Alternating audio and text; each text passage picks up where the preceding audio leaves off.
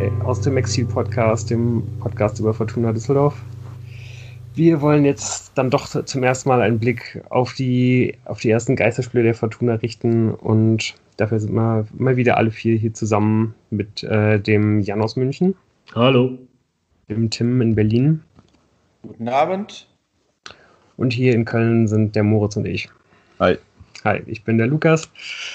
Und ja, dann äh, wollen wir mal starten und direkt mal irgendwie so ein bisschen unsere Gefühle sammeln, wie, wie das mit den Geisterspielen jetzt letztendlich ausgesehen hat. Darf ich da einsteigen? Sehr gerne. Ich möchte am Anfang Danke sagen. Ich möchte Danke sagen ähm, dafür, dass in diesen unsicheren Zeiten es noch gewisse Konstanten im Leben gibt.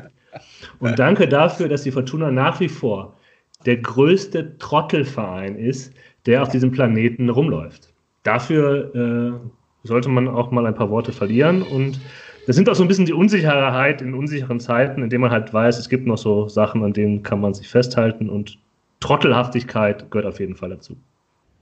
Ja, man kann ja jetzt mit Fug und Recht behaupten, dass Corona an Fortuna einfach ähm, vorbeigegangen ist, ohne irgendeinen tieferen Eindruck zu hinterlassen. Also ist es ja wirklich anscheinend ähm, geht es einfach komplett so weiter und die Fortuna hat sich mit Corona da jetzt weder äh, verbessert noch verschlechtert noch verändert, habe ich so das Gefühl. Das ist echt absolute Wahnsinn. Also wie, als ob man halt die Fortuna Mitte März eingefroren hätte. Irgendwie dann letzte Woche Samstag wieder aufgetaut hätte und sofort auf den Platz geschickt hätte. Irgendwie, es hat sich einfach überhaupt nichts geändert. Also wirklich nichts. Also ich muss auch wirklich ganz ehrlich sagen, dass mich das auch so ein bisschen äh, Fragen zurückgelassen hat, ob man nicht irgendwie diese ganzen Storylines, äh, die man ja wahrscheinlich sowieso immer viel zu hoch bewertet, von wegen hat dies und das Auswirkungen auf die Mannschaft, ist das eine Ablenkung? Äh, und um was da halt irgendwie ständig in den Medien geht, das wird wahrscheinlich sowieso immer viel zu hoch gehängt, aber vielleicht hängt man es noch immer zu hoch. Also vielleicht ist es hat das, äh, sind das wirklich Sachen, die generell einfach nie irgendwelche Auswirkungen haben, wenn sich eine Mannschaft so wenig von irgendwas beeindrucken lässt oder beeinflussen lässt. Also ich muss ganz ehrlich sagen, eine große Sache, die mich dann doch bewegt hat, ist, ähm, ich habe das äh, erst in das erste Spiel gegen Paderborn ähm, hier von meinem heimischen Sofa aus, äh, auch, äh, ohne, ohne Ansammlung von Fortuna-Fans natürlich, schön auf Abstand von allem, äh, äh, mal reingeschaut. Das konnte ich mir dann doch nicht äh, komplett geben, das Spiel gegen Paderborn. Ähm, und ich muss sagen, eine Sache, die hat sich natürlich schon geändert. Es ist was anderes, so ein Spiel zu gucken, ähm, wenn man jeden Schrei, äh, äh, jedes Kommando auf dem Platz mitbekommt und keine Fans da sind. Ich fand es ganz schlimm. Also ich meine, man stimmt sich ja vorher immer schon so ein bisschen ein und sagt, puh, das wären jetzt anstrengende ein, ein, äh, dreiviertel Stunden mit der Pause drin, in der man sich ein bisschen erholen kann, äh, wenn man Fortuna-Spiele guckt. Aber als ich dann so die ersten Minuten gesehen habe und gemerkt habe, boah, da ist irgendwie kein, da, da, geht niemand mit irgendwie rund um den Platz. Da habe ich, mein erster Gedanke, den ich mir hier notiert habe, boah, das wird anstrengend, das zu gucken und ich habe es auch nicht komplett geschafft und mir am Ende, muss ich gestehen, nur die Zusammenfassung vom Spiel gegen Paderborn angeguckt. Also ich fand es sehr anstrengend, das zu gucken. Gestern habe ich dann tatsächlich äh, es mal ausprobiert mit Stadionatmosphäre. Und dazu komme ich dann äh, später nochmal. also nicht eingespielter Stadion.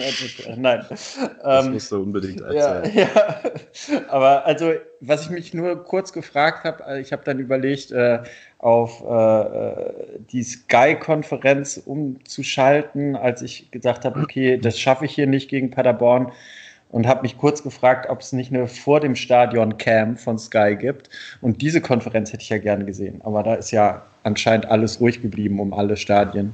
Oder habt ihr da irgendwas Gegenteiliges ja, gehört? Überraschend. Wer hätte damit rechnen können? ja, niemand. Der überrascht war, ist, äh, ist Herr Reul, der Innenminister von NRW. Ich weiß nicht. Aber habt ihr irgendwas mitbekommen? Irgendwelche äh, Dinge rund ums Derby? Irgendein eine witzige Nein. Aktion oder so? Nee, ne? War gar nichts. Nee, ich habe ja äh, noch gestern dann hier im Stadtgebiet so ein Plakat gesehen äh, von wahrscheinlich Fan Kölner Fangruppierungen. Ähm, das war jetzt nicht aufs Derby gemünzt, ähm, aber doch äh, sehr kritisch. Äh, das sagte, unser Geld ist wichtiger als eure Gesundheit. Bundesliga mhm. um jeden Preis. Und dann gibt es ja eigentlich unten dieses Mein FC, da steht jetzt dann nicht Mein FC. Und rechts unten eben das Kölner Logo äh, mit dem Spruch äh, spürbar anders, Fragezeichen. Also das war ähm, in diversen Unterführungen und sowas in Köln ähm, ausgeklebt, aufgeklebt. Das war jetzt nicht speziell auf das äh, Spiel gemünzt, aber so generell ein Statement, glaube ich, dazu, was die Kölner Fanszene oder aktive Szene oder Teile davon, äh, davon halten, dass ähm, die Bundesliga weiterläuft. Mm, mm. Ja, ja also, also bevor wir jetzt auf das Köln-Spiel nee, kommen. Nee, ich möchte noch eine Sache, weil das ist so diese ganze äh, äh Geisterspiel-Gedanken, äh, äh, gut, das können wir dann später ein bisschen weglassen. Was ich mir noch gedacht habe, äh, das liegt aber vielleicht auch ein bisschen daran, dass ich mich damit ja mal auch ähm, pseudowissenschaftlich in meiner Bachelorarbeit äh, beschäftigt habe. Ähm, etwas Abwesendes kann ja gerade besonders darauf hinweisen, was gerade los ist oder was anwesend ist. Genau damit habe ich mich mal äh, in, in, einer wissenschaftlichen Arbeit äh, beschäftigt. Und ich finde, wenn man dieses, diese Spiele sieht ohne Zuschauer im Stadion, dann ist das die ganze Zeit die Erinnerung daran, dass einfach momentan nichts normal ist in der Welt.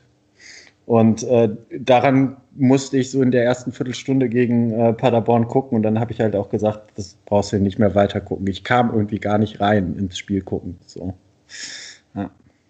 ja, es ging mir ein bisschen ähnlich. Ähm, auch kleine Teile äh, des, des Einzelspiels geschaut und dann irgendwie noch so sehr halbherzig auf die Konferenz äh, gewechselt.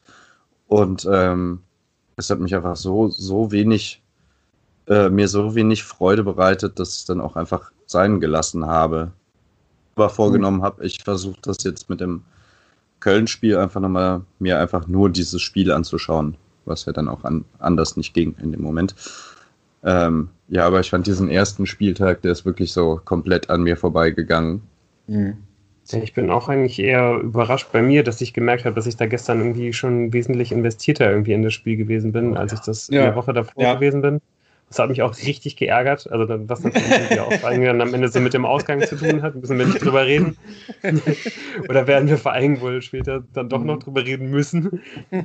Aber ähm, ja, also da war ich wirklich auch äh, ein bisschen, bisschen überrascht gestern, weil ich wirklich ähm, in der Woche davor noch ziemlich emotionslos war und dann wirklich eher aus, aus, aus Interessegründen, wie das denn überhaupt alles so funktioniert und wie das, wie das abläuft, dann halt mir halt die, die, die zweite Hälfte der einfach nur der Konferenz halt angeschaut habe. Also irgendwie auch ganz bewusst, um glaube ich gar nicht irgendwie mich dieser Gefahr auszusetzen, dann doch emotional da stärker reingezogen zu werden.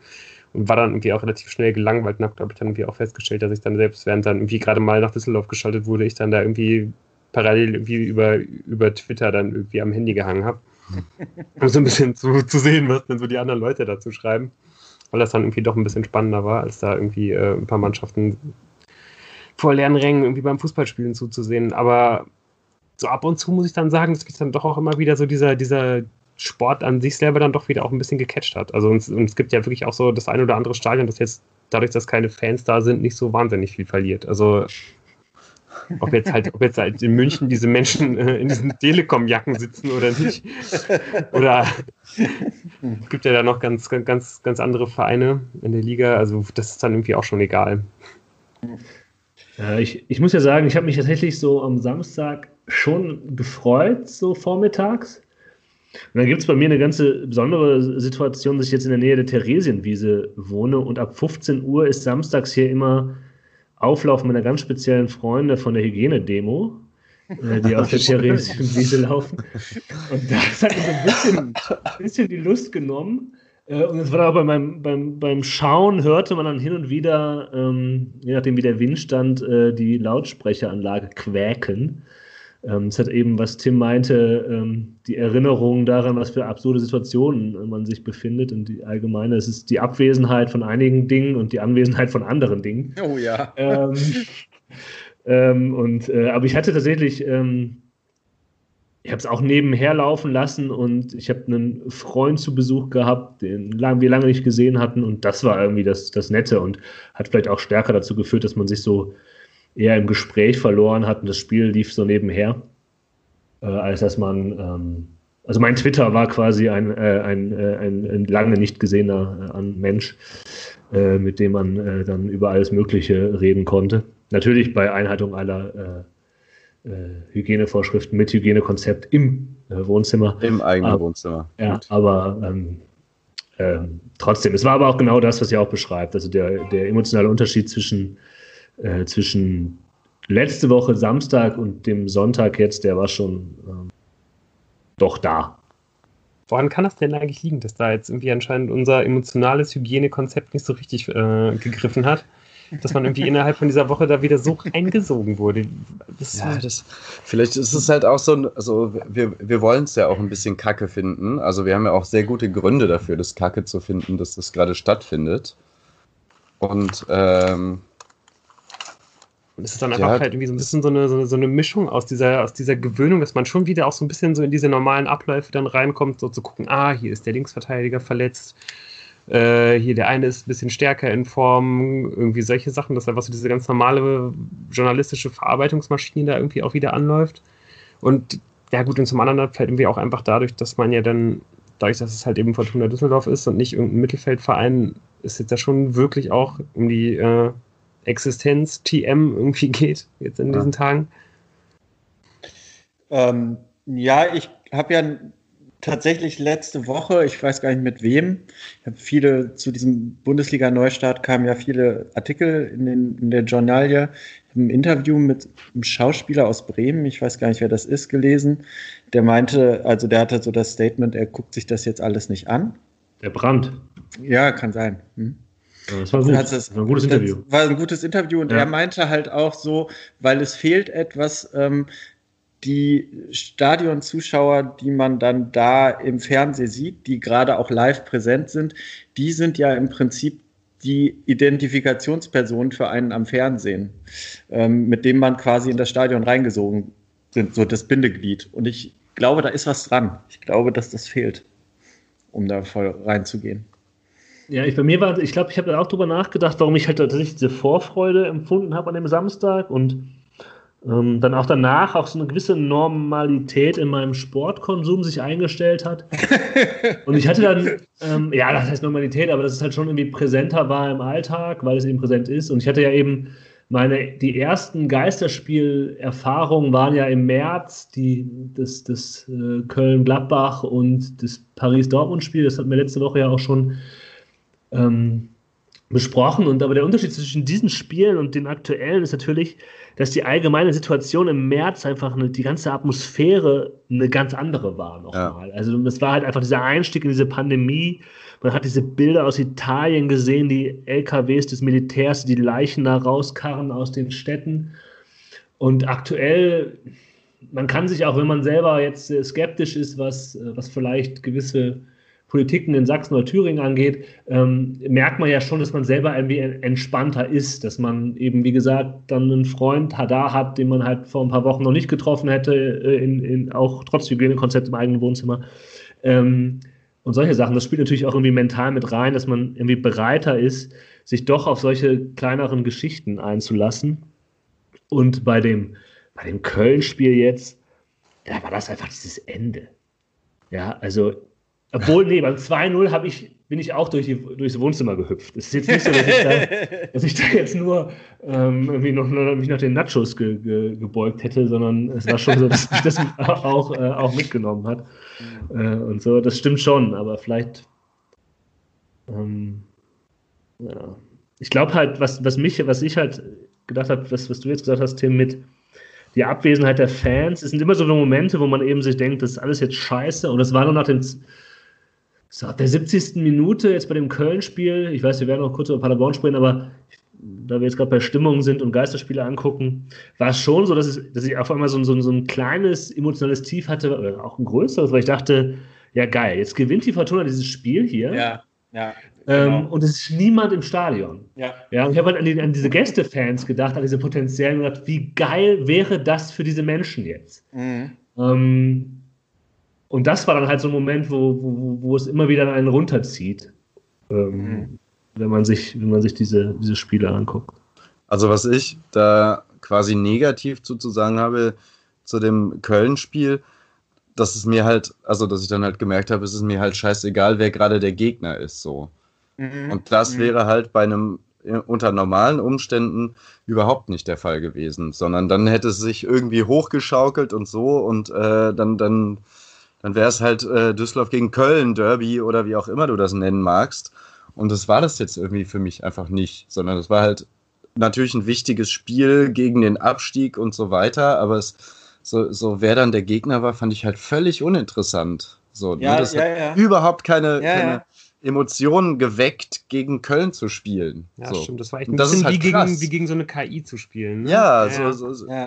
Also, äh, was ich dazu nämlich auch sagen muss, ich sehe das auch momentan so. Äh, jeden, jeden Spieltag wird mir das klarer. Es ist irgendwie jetzt, solange äh, äh keine Fans ins Stadion dürfen, äh, ist es eine Qualifikation dafür, für den ersten Spieltag wieder mit Fans, in welcher Liga man dann antreten darf. Ja. Und diese Qualifikation ist halt, da ist es echt völlig egal, gegen wen man dann spielt. Ja, das ja. stimmt. Mhm. Ja, das habe ich auch so ein bisschen festgestellt. Und da irgendwie, und glaube ich, unter dem Gesichtspunkt kann ich, glaube ich, irgendwie jetzt auch immer noch irgendwie auch mir, glaube ich, andere Spiele, könnte ich mir das halt auf jeden Fall immer angucken, weil ich immer genau sagen kann, okay, es würde mich freuen, wenn sich diese Mannschaft für die nächste, für nächstes Jahr erste Liga qualifiziert, wenn diese Mannschaft, mhm.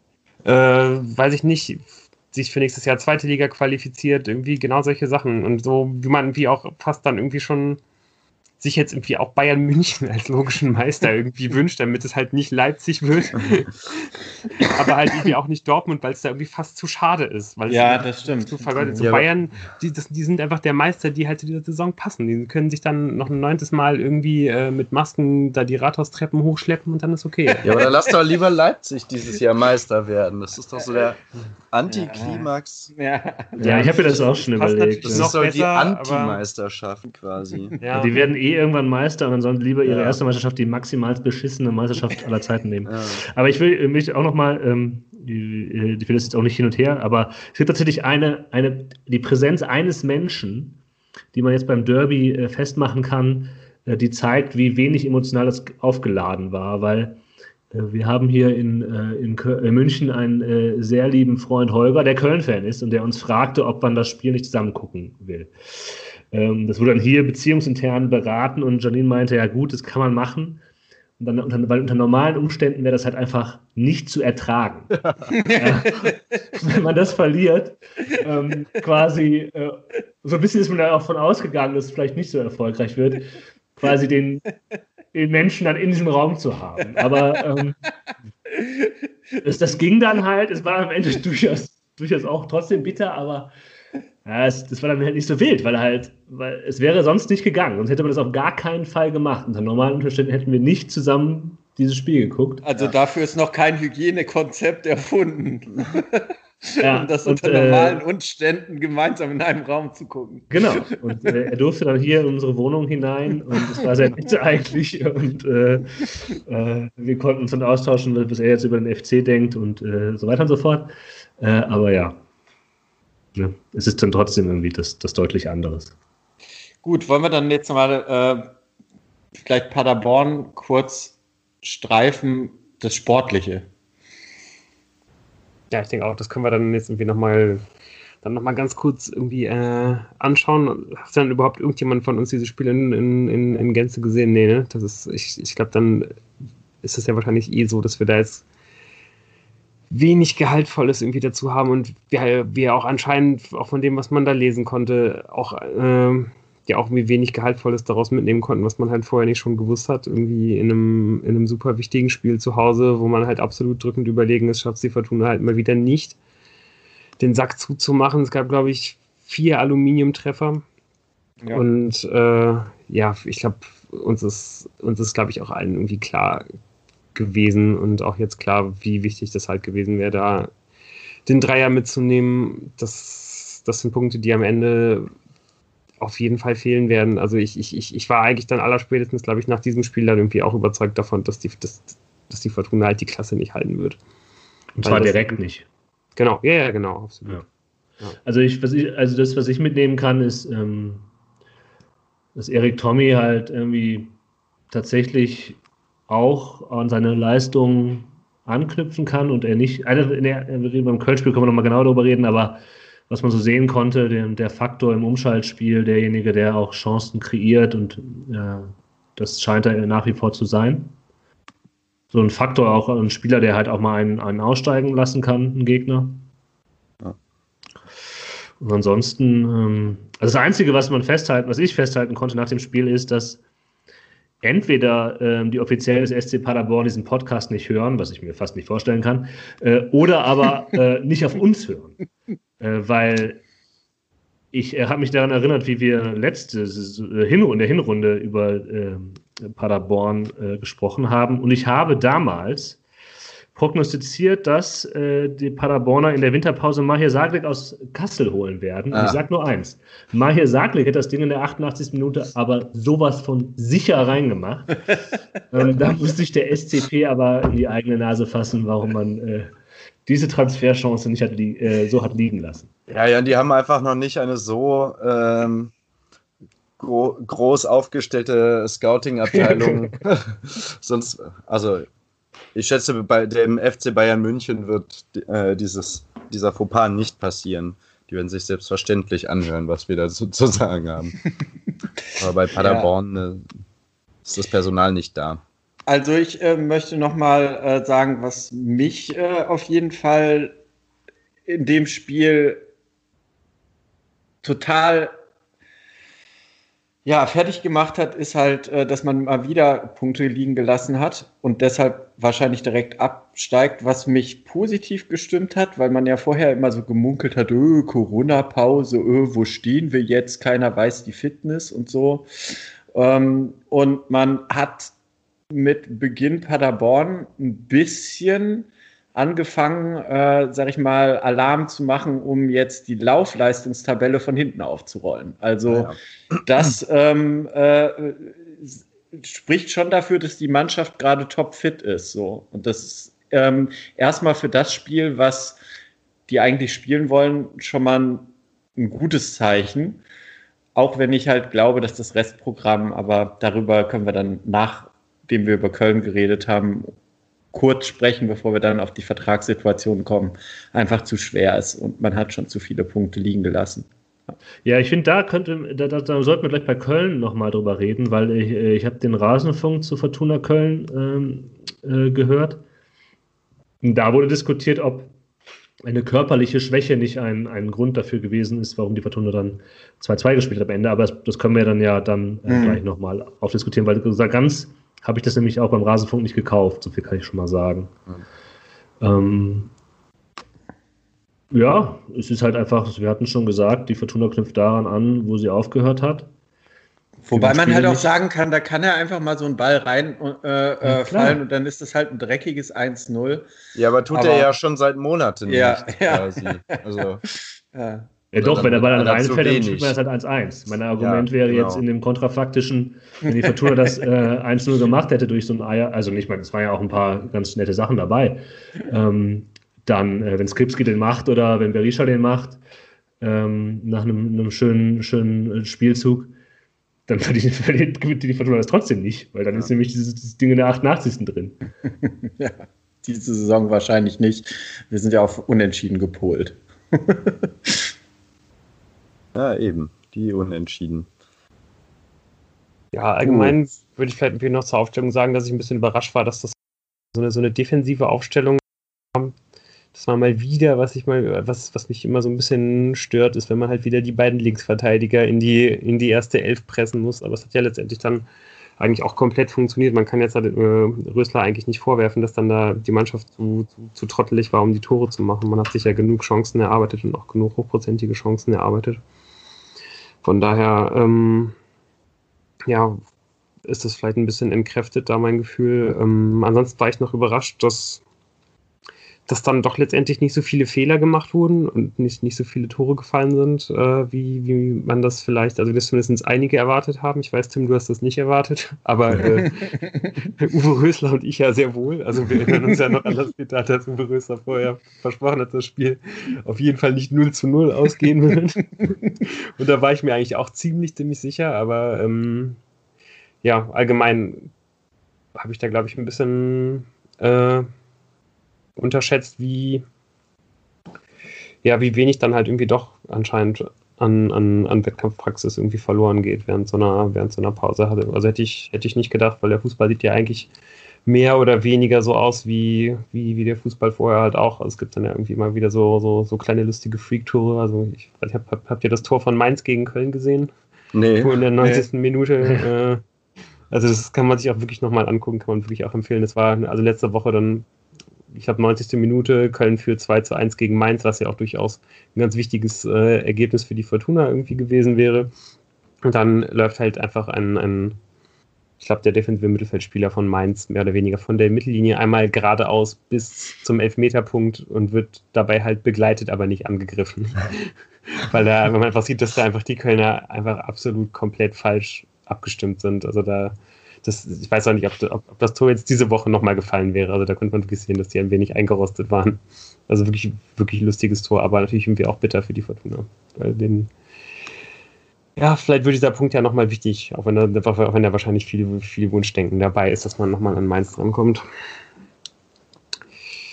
Ja, äh, noch, noch irgendwas zu, zum, zum Paderborn-Spielen? Nö, ich habe auch nicht mehr viel zu sagen dazu. Ja, dann äh, können wir dann vielleicht äh, dann jetzt direkt zum, zum, zum Köln-Spiel übergehen, auch wenn wir das jetzt ja schon mehrfach äh, zumindest gestreift haben, würde ich sagen. Mhm. Ähm, ja, also wir haben es anscheinend dann, dann ja auch alle äh, in, in voller Länge geschaut. Und ähm, ja, uns ging es dann ja auch allen so, dass wir da jetzt wesentlich höher emotional wieder investiert waren. War das denn bei euch auch vom, vom ersten Moment an so? Oder ist das erst so im Spiel entstanden? Gute Frage. Hm. Hätte ich mir mal notieren sollen. Also ich muss sagen, ich war definitiv, aber wahrscheinlich auch einfach aus, aus den schon vorher genannten Gründen. Ich war bei weitem nicht so emotional involviert. Also ich glaube, dann dieser Tiefschlag am Ende war wieder, der war dann schon emotional und das 2-0 auch, aber so ansonsten war ich bei weitem nicht so bei der Sache wie sonst. Also vor allem auch am Anfang würde ich jetzt nicht sagen, dass ich da von Anfang an so voll drin war. Sicherlich mehr als letzten Spieltag, aber so. Lasst es mich mal so sagen. Ähm, ich glaube, das hatte was äh, äh, irgendwann im Verlauf des Spiels, äh, ist ja jetzt irgendwie auch kein Spiel gewesen, wo man jetzt die ganze Zeit so am Bildschirm geklebt hat, dass man nicht mal mit den Gedanken abschweifen konnte.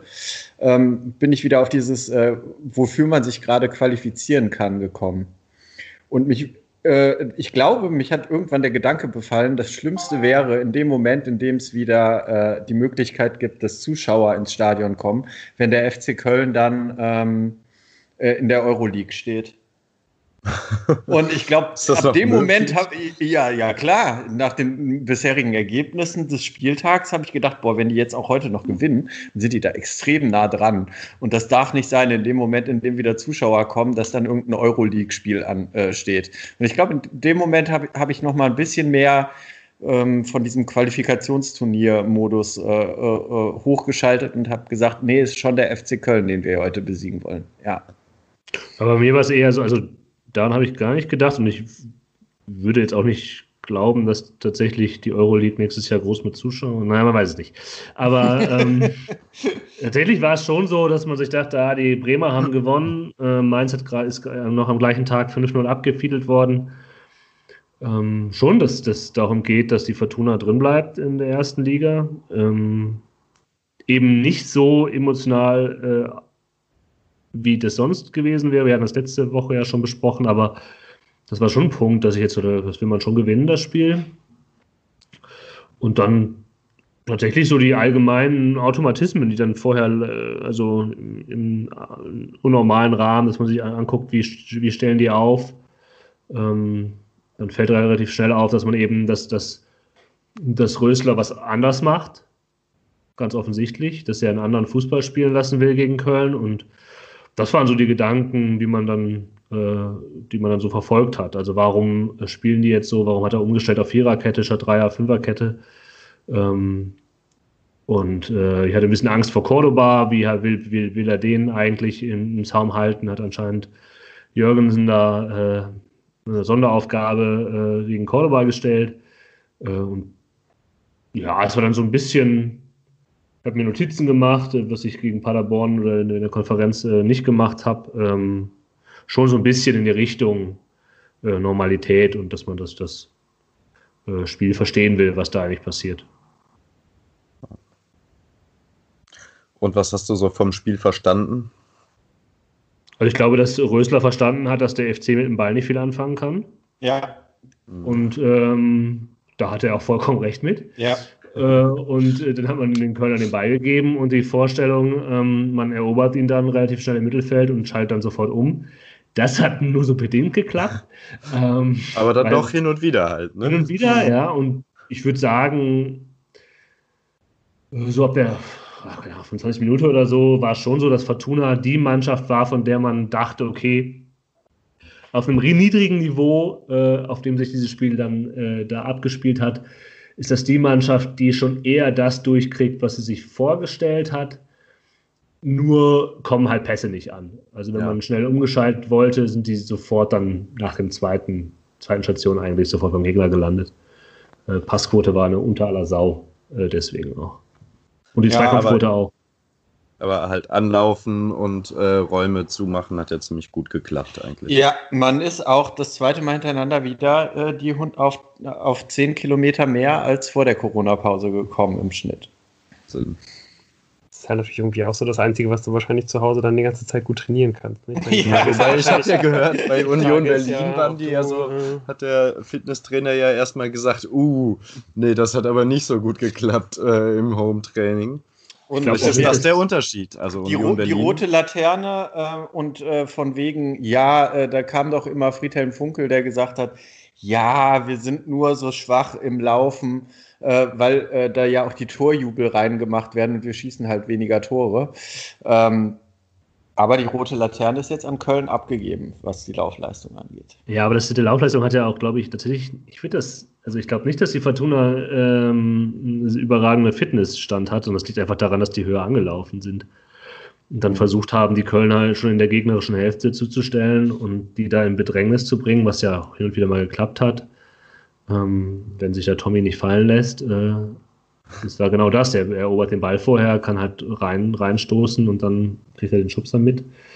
Ähm, oder auch dieses, diese erste Chance äh, von Karaman, mhm. die er dann halt, das, das war so ein bisschen eigentlich dieses, diese erste Halbzeit in a nutshell, weil das, der, Ur, der, der Ausgangspunkt von der Chance ist eigentlich ein, eine Situation, in der Störer den Ball hat, den dann sehr schlecht nach links verlagern passen will. Dann, dann erobert Köln den Ball, aber halt in einer Situation direkt vor dem eigenen 16er. Fortuna stellt zu, Fehlpass. Ähm, ich glaube, wer ist das? Botzek? Ich, bin glaube unsicher. Auch. Er erobert den Ball. Ähm, und nee, Morales ist es, glaube ich. Ja. Morales, ja. Der äh, Botzek ist es, glaube ich, vor dem, äh, vor dem äh, 1-0. Okay. Ähm, äh, Morales ist das, der dann halt auf, auf, äh, äh, auf Stöger leitet, der dann, ähm, der dann Karaman einbringt. Und das ist war halt irgendwie nicht so sonderlich Pass, Pass, vom Passspiel her nicht sonderlich gut, aber halt dafür gesorgt, dass FC, dass der FC halt in der eigenen Hälfte mit in Bedrängnis kommt. Aber ganz ehrlich, diese erste Halbzeit, das war schon eher unteres fußballerisches Niveau insgesamt. Unteres, ja, aber also du hast es, glaube ich, gestern, als wir gechattet haben, ein bisschen zu negativ gemacht. Also es war jetzt kein Drittliganiveau, das war es nicht. Es war schon, die haben sich neutralisiert, weil sie gut aufeinander eingestellt waren, das muss man schon auch so sagen. Ja, aber der FC, ich fand den FC halt so, so viel, so deutlich schlechter in der ersten Halbzeit, weil sie halt einfach Klar, sie haben Ideen. halt die Passwege zugestellt ja. und so, ja. aber sie hatten halt einfach, konnten einfach gar nichts mit dem Ball anfangen. Ähm, ja. Und die Fortuna konnte wenig, auch nicht viel mit dem Ball anfangen, aber sie wollte nicht viel mit dem Ball anfangen. Gut, vielleicht ist das Problem, dass der FC das auch nicht wollte, aber dann musste. Richtig. Die Frage ist ja, ich, so genau habe ich mir die FC-Spiele jetzt äh, in dieser Saison nicht angeguckt, aber ich meine, die haben, äh, äh, spielen halt selten gegen Mannschaften, die noch weniger gerne den Ball kontrollieren wollen. Ja, wobei das ja eigentlich, äh, Entschuldigung, ich dominiere das jetzt hier, aber, ähm, mhm. aber das ist ja das Interessante, weil Rösler ja eine bewusste Entscheidung getroffen hat, eben das, weil, er, weil das die Fortuna konnte ja mit Rösler durchaus Beibes mehr Beibesitz spielen. Ja. Ja, ja, klar. Es war eine bewusste Entscheidung, das eben nicht zu machen, sondern hier, Köln, ja. ihr habt den Ball und jetzt, jetzt sterbt dran. Ja, also. genau, aus dem Grund halt, weil es Köln nicht kann. Genau. Und das also war ja schon Köln, erstmal ja. gut. Kölner Stadtanzeiger, ich glaube, es war der Kölner Stadtanzeiger, hat getitelt, äh, der FC lässt Fortuna Düsseldorf wie eine Spitzenmannschaft aussehen. Oder zeitweise. ja. Okay. also so richtig glücklich ist man anscheinend hier in Köln nicht mit dem Ergebnis. Oder zumindest mit dem Spiel nicht. Vielleicht ist die Analyse mit der Spitzenmannschaft auch einfach nicht richtig. Ich glaube auch, das ist vielleicht ein bisschen hochgegriffen. Wobei ich das schon auch, also äh, das, das ist dann ja auch gestern da in unserem, in unserem Chat nochmal passiert. Ähm, ich da schon wirklich auch eingreifen würde und nicht sagen würde, dass das, dass das Niveau der Partie halt richtig schlecht war, weil Fortuna halt einfach genau das umgesetzt hat, was sie halt wollten. Und das ist echt ja noch nicht so super häufig diese Saison irgendwie so der Fall gewesen. Dass man das ja auch eigentlich mehr oder weniger fast 90 Minuten so durchgezogen hat. Also es hat ja einfach, komplett alles geklappt, was man gemacht hat. Und ähm, naja, da würde ich sagen, ja. Ja, ich verstehe deinen Punkt. Du hast auch, also ich würde auch und sagen. Es ist halt auch, und es ist halt auch Abstiegskampf einfach. Ne? Also das ja, muss man ja auch wirklich mal ganz klar so sagen. Also irgendwie. Also ich will ja, auch gar nicht, ja. Also ich will ja nicht halt sagen, dass Röslers Plan nicht durchgegangen ist. Ne? Also Röslers Plan hat, hat, halt bis zu einem gewissen Punkt funktioniert und das ist ja auch gut.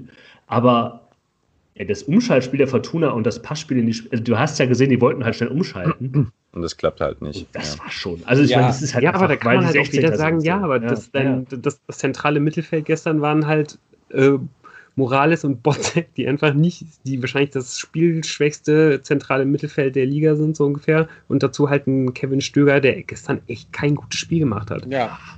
Also, also für seine Verhältnisse war das echt kein gutes Spiel. Da waren echt ein paar Fehlpässe dabei, so die man normalerweise nicht so von ihm sieht. Und ja, gegen den Ball war das, war das auch so wie bei, bei allen irgendwie ziemlich ordentlich, aber ja, da, der hatte auf jeden Fall jetzt, glaube ich, im, im Vergleich äh, zu, zu seinen sonstigen Partien und auch zu den, äh, zu den anderen Spielern halt in der Mannschaft keinen guten Tag.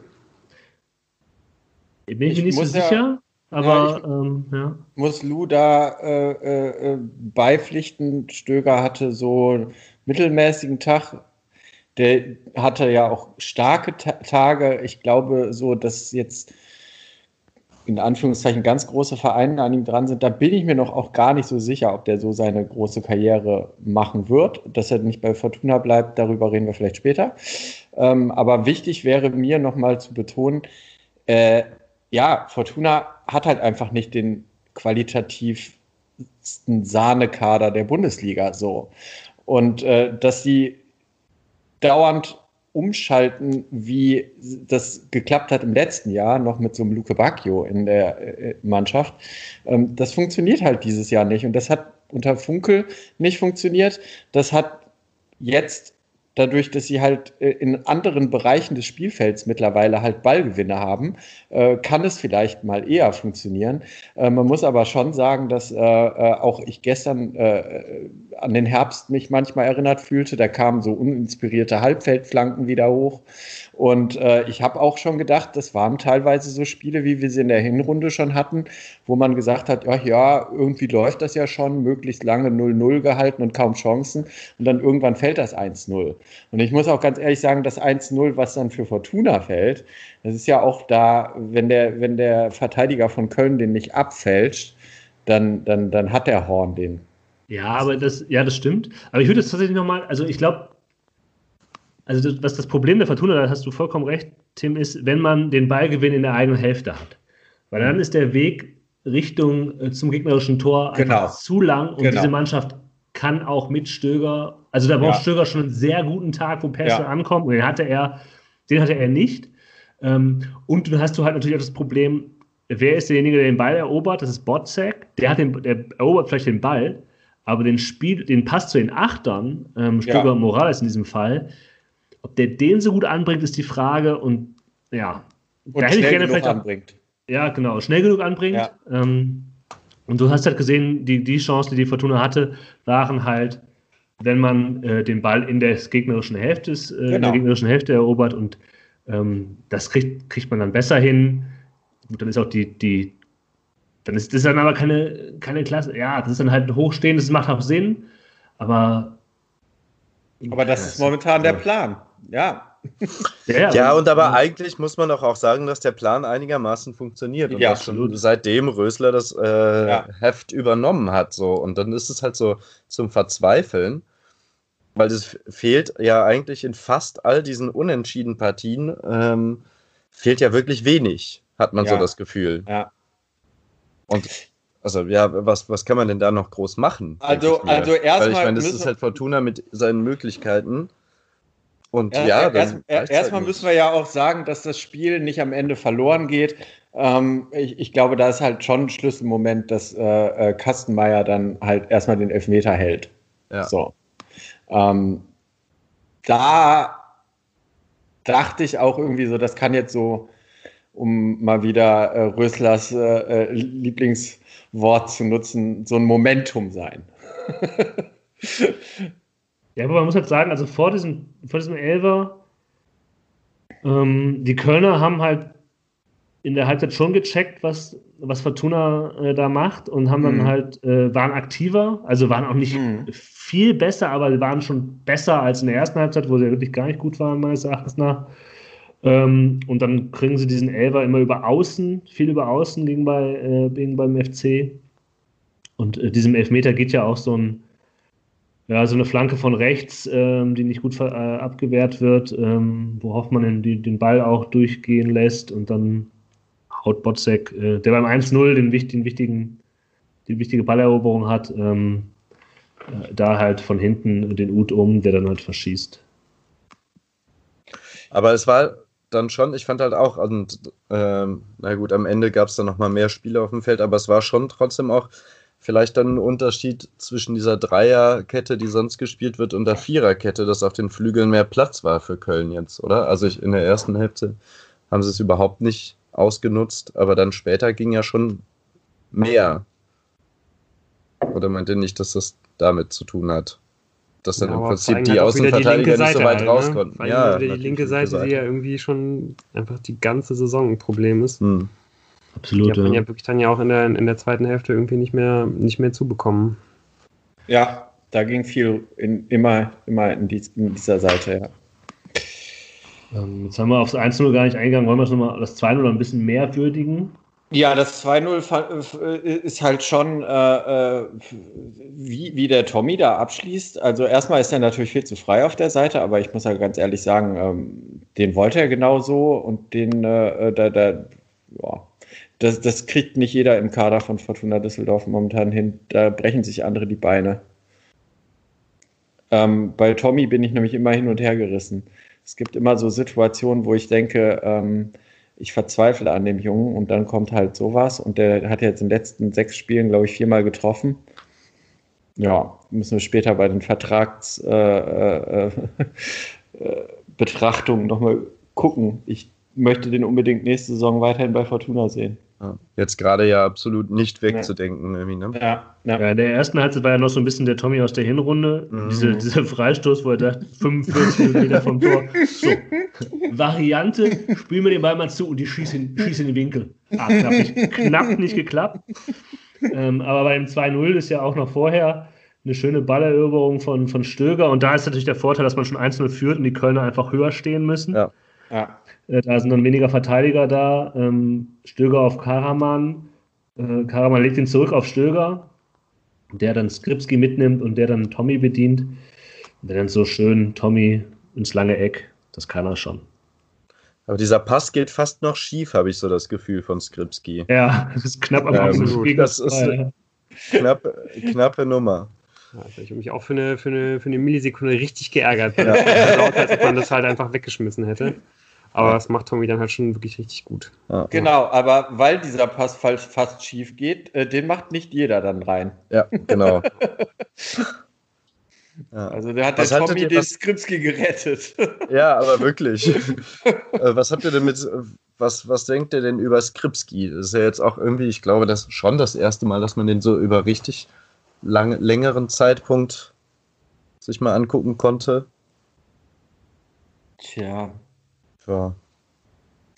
Also ich fand ihn solide. die zwei Vorlagen, äh, ja, ich finde ihn solide, die zwei Vorlagen lassen vielleicht auch den einen oder anderen Fehler. Ähm, aber es war halt auch häufig, der kriegt dann halt diese, diese Longline-Pässe, äh, ja. dann, wo er geschickt wird und dann soll er sich die halt erlaufen und dann mal, also das ist dann so, so, so ein undankbarer Pass, der Mittelfeldspieler oder der rechte Verteidiger dann, der, der, der, der denkt sich, ja, jetzt, was mache ich mit dem Ball, ich schicke den jetzt mal lang.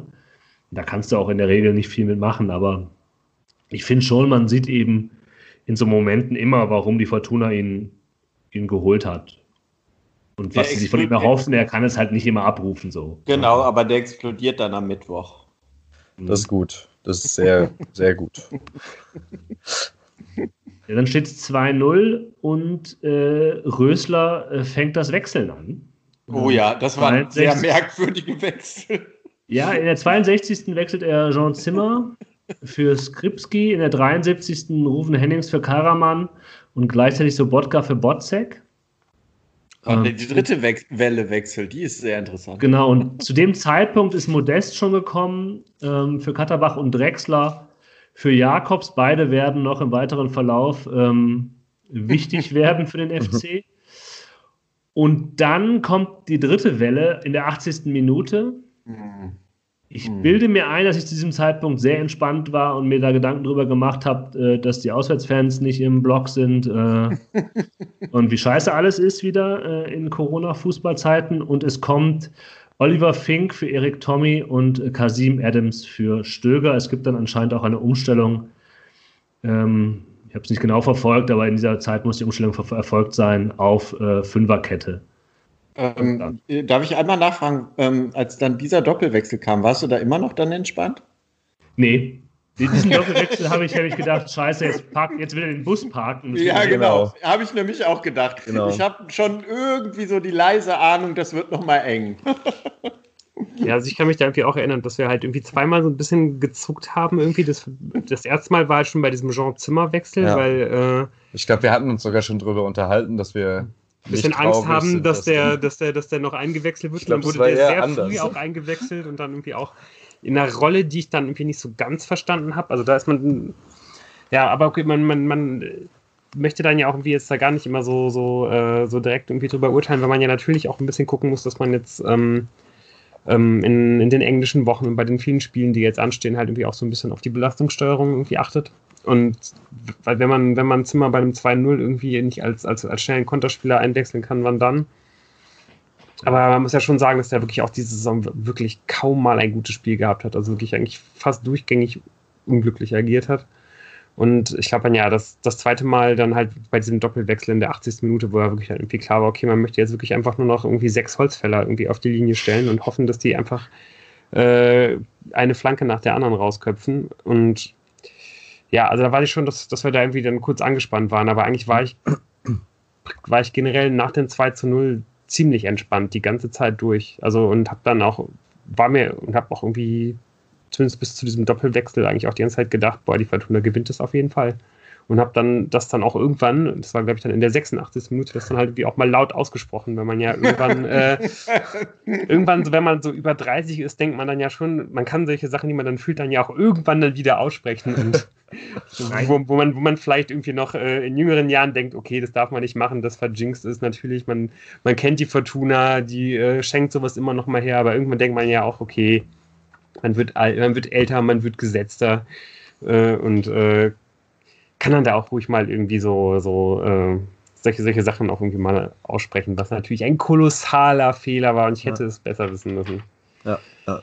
Ja, aber, glaub, aber, aber man dachte halt irgendwie, also ich, ich dachte, glaube ich, ja dann auch in der 86. Minute, es wäre jetzt wirklich, es wäre einfach ja, zu ja. lächerlich. Es wäre viel zu lächerlich, wenn das noch hergeschenkt wird und deswegen habe ich es dann ausgesprochen. Und, ja. ja, auch alleine aber, bei Köln ist ja trotzdem auch nicht, also die haben ja jetzt nicht eine Wahnsinnsoffensive abgerissen. Ich meine, die hatten vor diesem verschossenen Elfmeter mal irgendwie eine größere Chance so. Ähm, ja, die haben es ja auch den Elfmeter nicht und das war alles so Die haben halt kontrolliert. einfach in diese sechs Holzfäller, die man dann halt im 5-Meter-Raum halt stehen hatte, haben die halt irgendwelche Halbfeldflanken reingeschlagen. Ja, aber also. Die man dann halt die nicht Situa- vernünftig. Ja, die Situation, die dann zum Tor führt, da äh, ist es halt so, dass Sobotka den Ja, Ball dann nicht genau. richtig wegbekommt. Und das ist halt, das ist halt äh, tödlich in, in, in der Situation. Aber wenn man da in dem Moment mal nachzählt, da stehen 1, 2, 3, 4, 5, 6, 7 gegen 2. 7 gegen 2 im Strafraum. Und trotzdem kommt am Ende der verdammte, ich glaube, Modest ist es dann, Ja. zum Kopfball. Äh, und das auch irgendwie relativ locker. Das ist schon krass. 7 gegen 2. Aber das Problem ist halt einfach, dass diese 80. Minute Wechsel ein Systemwechsel war. Mhm. Und danach, also es war schon so, dass Mo- Modest und Cordoba, an, also schon in der, in der Phase, glaube ich, davor auch schon, die haben schon Kopfballduelle im 16er gewonnen. Und äh, Modest hat ja diese, diese ja, Seitfallzieher-Momente gehabt, die nicht gefährlich waren, aber wo er an den Ball gekommen ist. Und Ja. wo ich schon vermutet habe, dass, dass, ähm, dass da Rösler auch nervös geworden ist, weil er denkt, hm, die beiden können schon Kopfball spielen, da müssen wir die, die Mitte, ähm, die Mitte voll machen. Aber das hat halt null funktioniert. Und du hast halt dann die Mitte voll, aber du kriegst halt, du hast ja kein, das Problem ist, du hast die nicht mehr vom 16er wegbekommen. Das heißt, du hast den, die Mitte voller, voller, voller Verteidiger, die da aber rumstehen. Und die, die, die äh, Kölner Holzfäller. bewegen sich, in diesem, bewegen sich in diesem 16er und können eben mit einer gewissen mehr Dynamik auch auf Richtung Ball gehen. Äh, und was die auch nicht mehr geschafft haben, obwohl eben die Kölner doch an den, an den Ball kommen, ist die Flanken verhindern. Ja. Ähm, die Flanken kamen halt rein. Ja. Äh, Und da muss man auch fragen, also diese Umstellung auf, auf Fünferkette und dann argumentiert auch, ich habe mir diese Pressekonferenz vor dem Schalke-Spiel jetzt heute nochmal angeguckt und da musste Rösler schon äh, sich rechtfertigen. Und der argumentiert unter anderem, ja, er hat Oliver Fink reingebracht, weil er halt ein äh, starker Kopfballspieler ist. Aber der spielt natürlich für, statt Tommy, also quasi diesen linken Wingback. Und man kann sagen, ja, es ist nicht schlecht, wenn so ein Spieler auch Kopfball kann, weil nämlich Zimmermann äh, in dem, äh, bei dem 1-0 das Kopfballduell verliert. Der wäre ja das Mhm. Äquivalent auf der anderen Seite. Aber diese ganze rechte Kölner Seite war ja schon das ganze Spiel über die Flankenseite mehr oder weniger. Das hat ja Mhm. Lou eben schon gesagt. Ja. Und es ist bei beiden, bei beiden Flanken, die zum Gegentor führen. Es ist, es ist quasi die gleiche Personalkombo, die die linke Seite halt bedient. Das ist Oliver Fink, der nicht, dessen Position ist es einfach nicht. Ja, der kann halt natürlich noch so gut Kopfball spielen, der ist aber nicht schnell und kann nicht schnell auf diesen Gegner zulaufen und der steht dann auch viel zu weit innen. Ähm, und halt Gieselmann. Äh, und die beide bei dem, Mhm. bei dem 1-0 ist halt blöd, weil das halt so eine Du dumme. meinst bei dem 2-1 für Ja, Köln. beim, ja, beim 2-1, ja. Das ist Schon fast 1-0. Äh, bei dem 2-1, genau. Äh, bei dem ersten Tor von Köln ist es ein bisschen ärgerlich. Der kommt dann zu spät. Das ist, glaube ich, kein großer Fehler, aber irgendwie, eben weil diese Mitte auch so voll ist, ja, ist auch keiner mehr draußen, der, diesen, der einen solchen geklärten Ball auch mal retten kann. Sondern klar kriegt Köln diesen Ball. Und dann kommt er da an einen langen Pfosten und Modest macht den rein. Und beim Ja. zweiten Tor Ja, ist es ja. halt einfach so viel Platz auf dieser rechten Seite. Mhm. Das kann halt nicht sein. Da wird dann auch Fink, glaube ich, ziemlich einfach ausgespielt quasi. ja, der muss dann gar halt da noch rausrennen, weil, weil da gar keiner ist. Ja. Ja. Ja. Und dann hast du Ja, den, ja. 16er, hast den 16er voll, ja, mit äh, äh, 27 Fortuna-Spielern. Aber Cordoba kommt halt mit Wucht da angesprungen, während die ihm da halt zugucken. Also es ist, glaube ich, einfach auch ein Nachteil für die Verteidiger, wenn sie statisch stehen und halt immer im 16er stehen und der Angreifer halt mit Wucht kommen kann. Und ob Kastenmeier diesen Ball nicht sogar halten kann, stelle ich jetzt mal hier in den Raum. Ja, Ja, kann ein man guter Torwart, ein, anlässt ein Erstligatorwart hat den.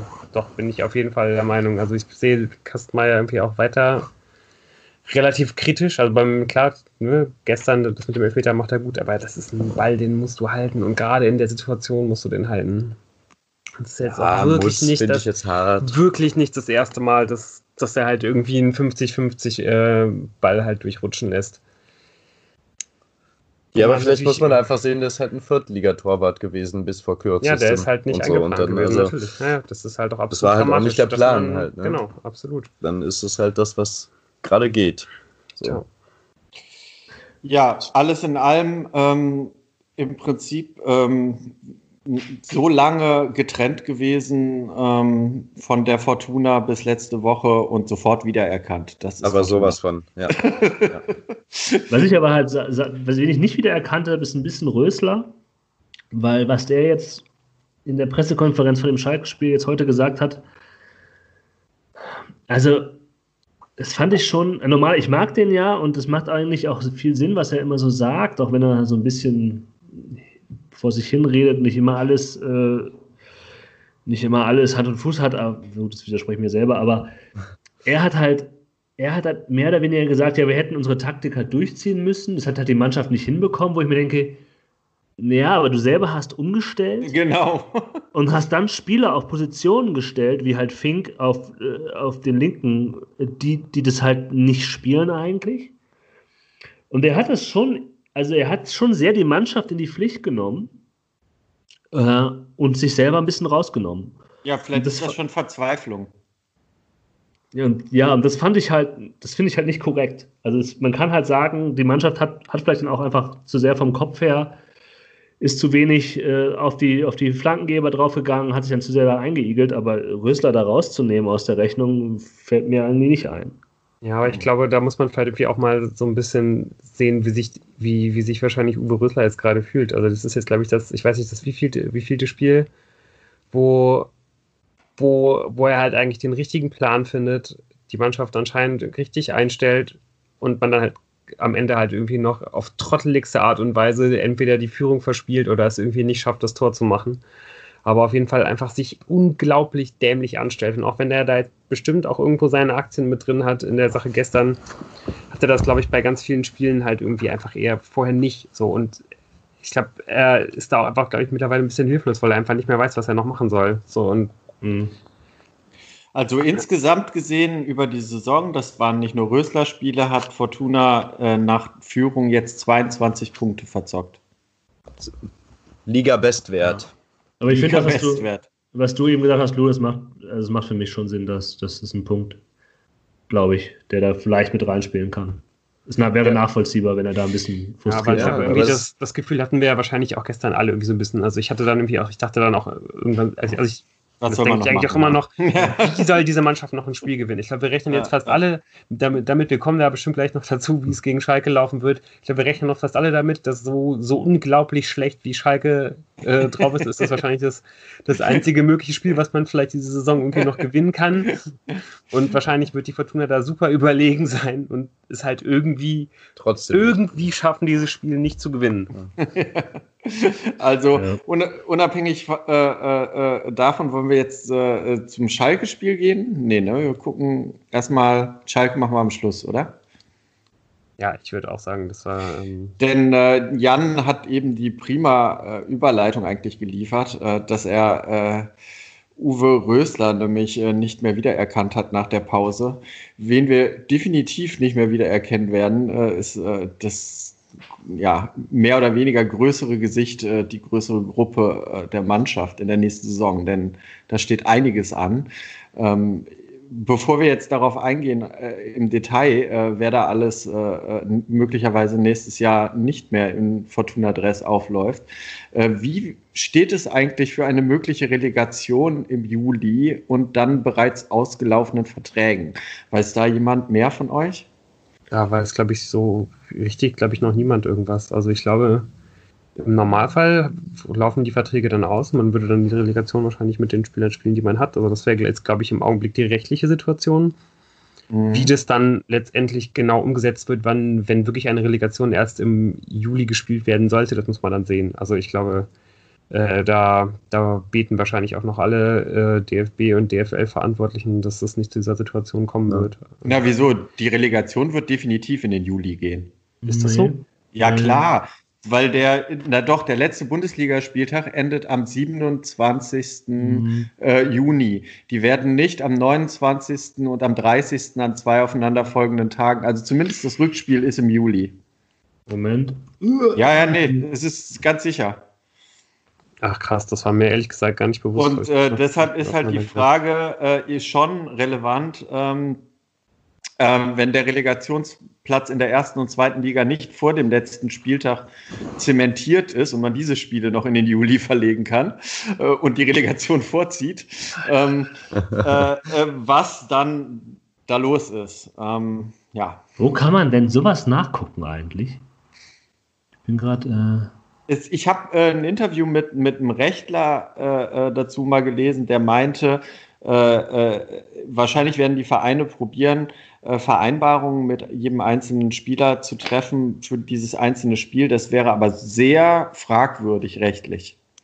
Wow. Und ja, das heißt, ähm, unabhängig davon ist es auch, äh, wenn wir gleich über den Kader der nächsten Saison sprechen, für den Fall, dass man sich noch auf den 16. Platz rettet, ich glaube, so ist die allgemeine Stimmung hier, sprechen ja. wir vielleicht auch äh, über den Kader des Relegationsrückspiels. Ja. Ja, also ich glaube, da kommen dann irgendwie verschiedene Dinge. Also ich meine, ich, ich kann mir schon, dass, also wir werden jetzt dann gleich zu kommen, dass es halt insgesamt 17 auslaufende Verträge bei der Fortuna sind. Äh, zum, zu Ende Juni. Da sind halt schon einige Leute dabei, wo ich glaube, dass die halt eh nicht in einem Relegationsspiel im Kader stehen würden, dass man da nicht mit mhm. denen plant. Mhm. Und noch andere, wo ich mir gut vorstellen kann, dass man auch vielleicht bis zu dem Zeitpunkt eh noch eine Vertragsverlängerung anstreben wird. Also es wird vielleicht mhm. letztendlich dann halt, es wird nicht diese kompletten 17 Leute betreffen, Mhm. Aber es wird doch schon den einen oder anderen irgendwie betreffen. Und ähm, ja, gerade, dass man natürlich in solchen Spielen jeden Spieler irgendwie gebrauchen kann, ist sowieso klar. Also ich, ähm, also das generell ist ja irgendwie, ja. Also ich glaube ja, dass, dass die Fortuna hat sich ja bei dieser Entscheidung, ob man in den Juli reingeht, enthalten. Ja, aber mhm. weil sie dagegen waren. Weil, ja, mhm. weil nämlich der, die DFL, glaube ich, gesagt, äh, er hat, er hat ja gesagt, ähm, wir werden da eine gute Lösung finden. Äh, und dann hat die Fortuna gesagt, ja, also solange wir hier keinen, also weil es halt in so im Ungefähren blieb, hat man sich nicht dagegen, hat man nicht dagegen gestimmt. Mhm. Aber man wollte eigentlich auch nicht dafür stimmen. Und ich meine, was, was passieren kann, ist, dass Erik Tommy äh, Anfang Juli im Dress äh, vom VfB Stuttgart die nein. in die Nein, nein, nein, nein. Also im Hinspiel, äh, in, im Hinspiel macht Tommy die zwei Buden für Fortuna und im Rückspiel die drei dann für den VfB. Für Stuttgart. ja, da kann man ja nur hoffen, äh, dass vielleicht Tommy jetzt einfach noch von jetzt an jedes Spiel nochmal ein Tor schießt. Dann kann man nämlich vielleicht mit besserem Gewissen diese drei Millionen Kaufoptionen ziehen, die äh, die Fortuna hat. Aber ähm, ja, ohne da jetzt vorgreifen zu wollen, können wir vielleicht dann doch jetzt erstmal gucken, dass wir vielleicht mal so vorsichtig von, von, von hinten nach vorne mal so äh, durch, den, durch den Kader eben nochmal durchgehen und das äh, mal so ein bisschen anschauen, so nach den, nach den Positionen. Also ich glaube, sowieso ist ja irgendwie klar, dass wir uns da auf ziemlich dünnem Eis irgendwie äh, im extrem spekulativen Bereich dadurch bewegen, dass ja alleine schon irgendwie nicht klar ist, äh, in welcher, in welcher Liga wird die Fortuna nächste Saison spielen. Deswegen äh, ähm, müssen wir jetzt ja, glaube ich, gar nicht so, so, so, so stark darüber reden, wie wird der Kader insgesamt aussehen, weil das ja, glaube ich, sich sowieso, je nachdem, äh, in welcher Liga man am Ende spielen wird, sich halt extrem eventuell verändern wird, also noch mehr verändern wird als, ohne, als ohnehin schon.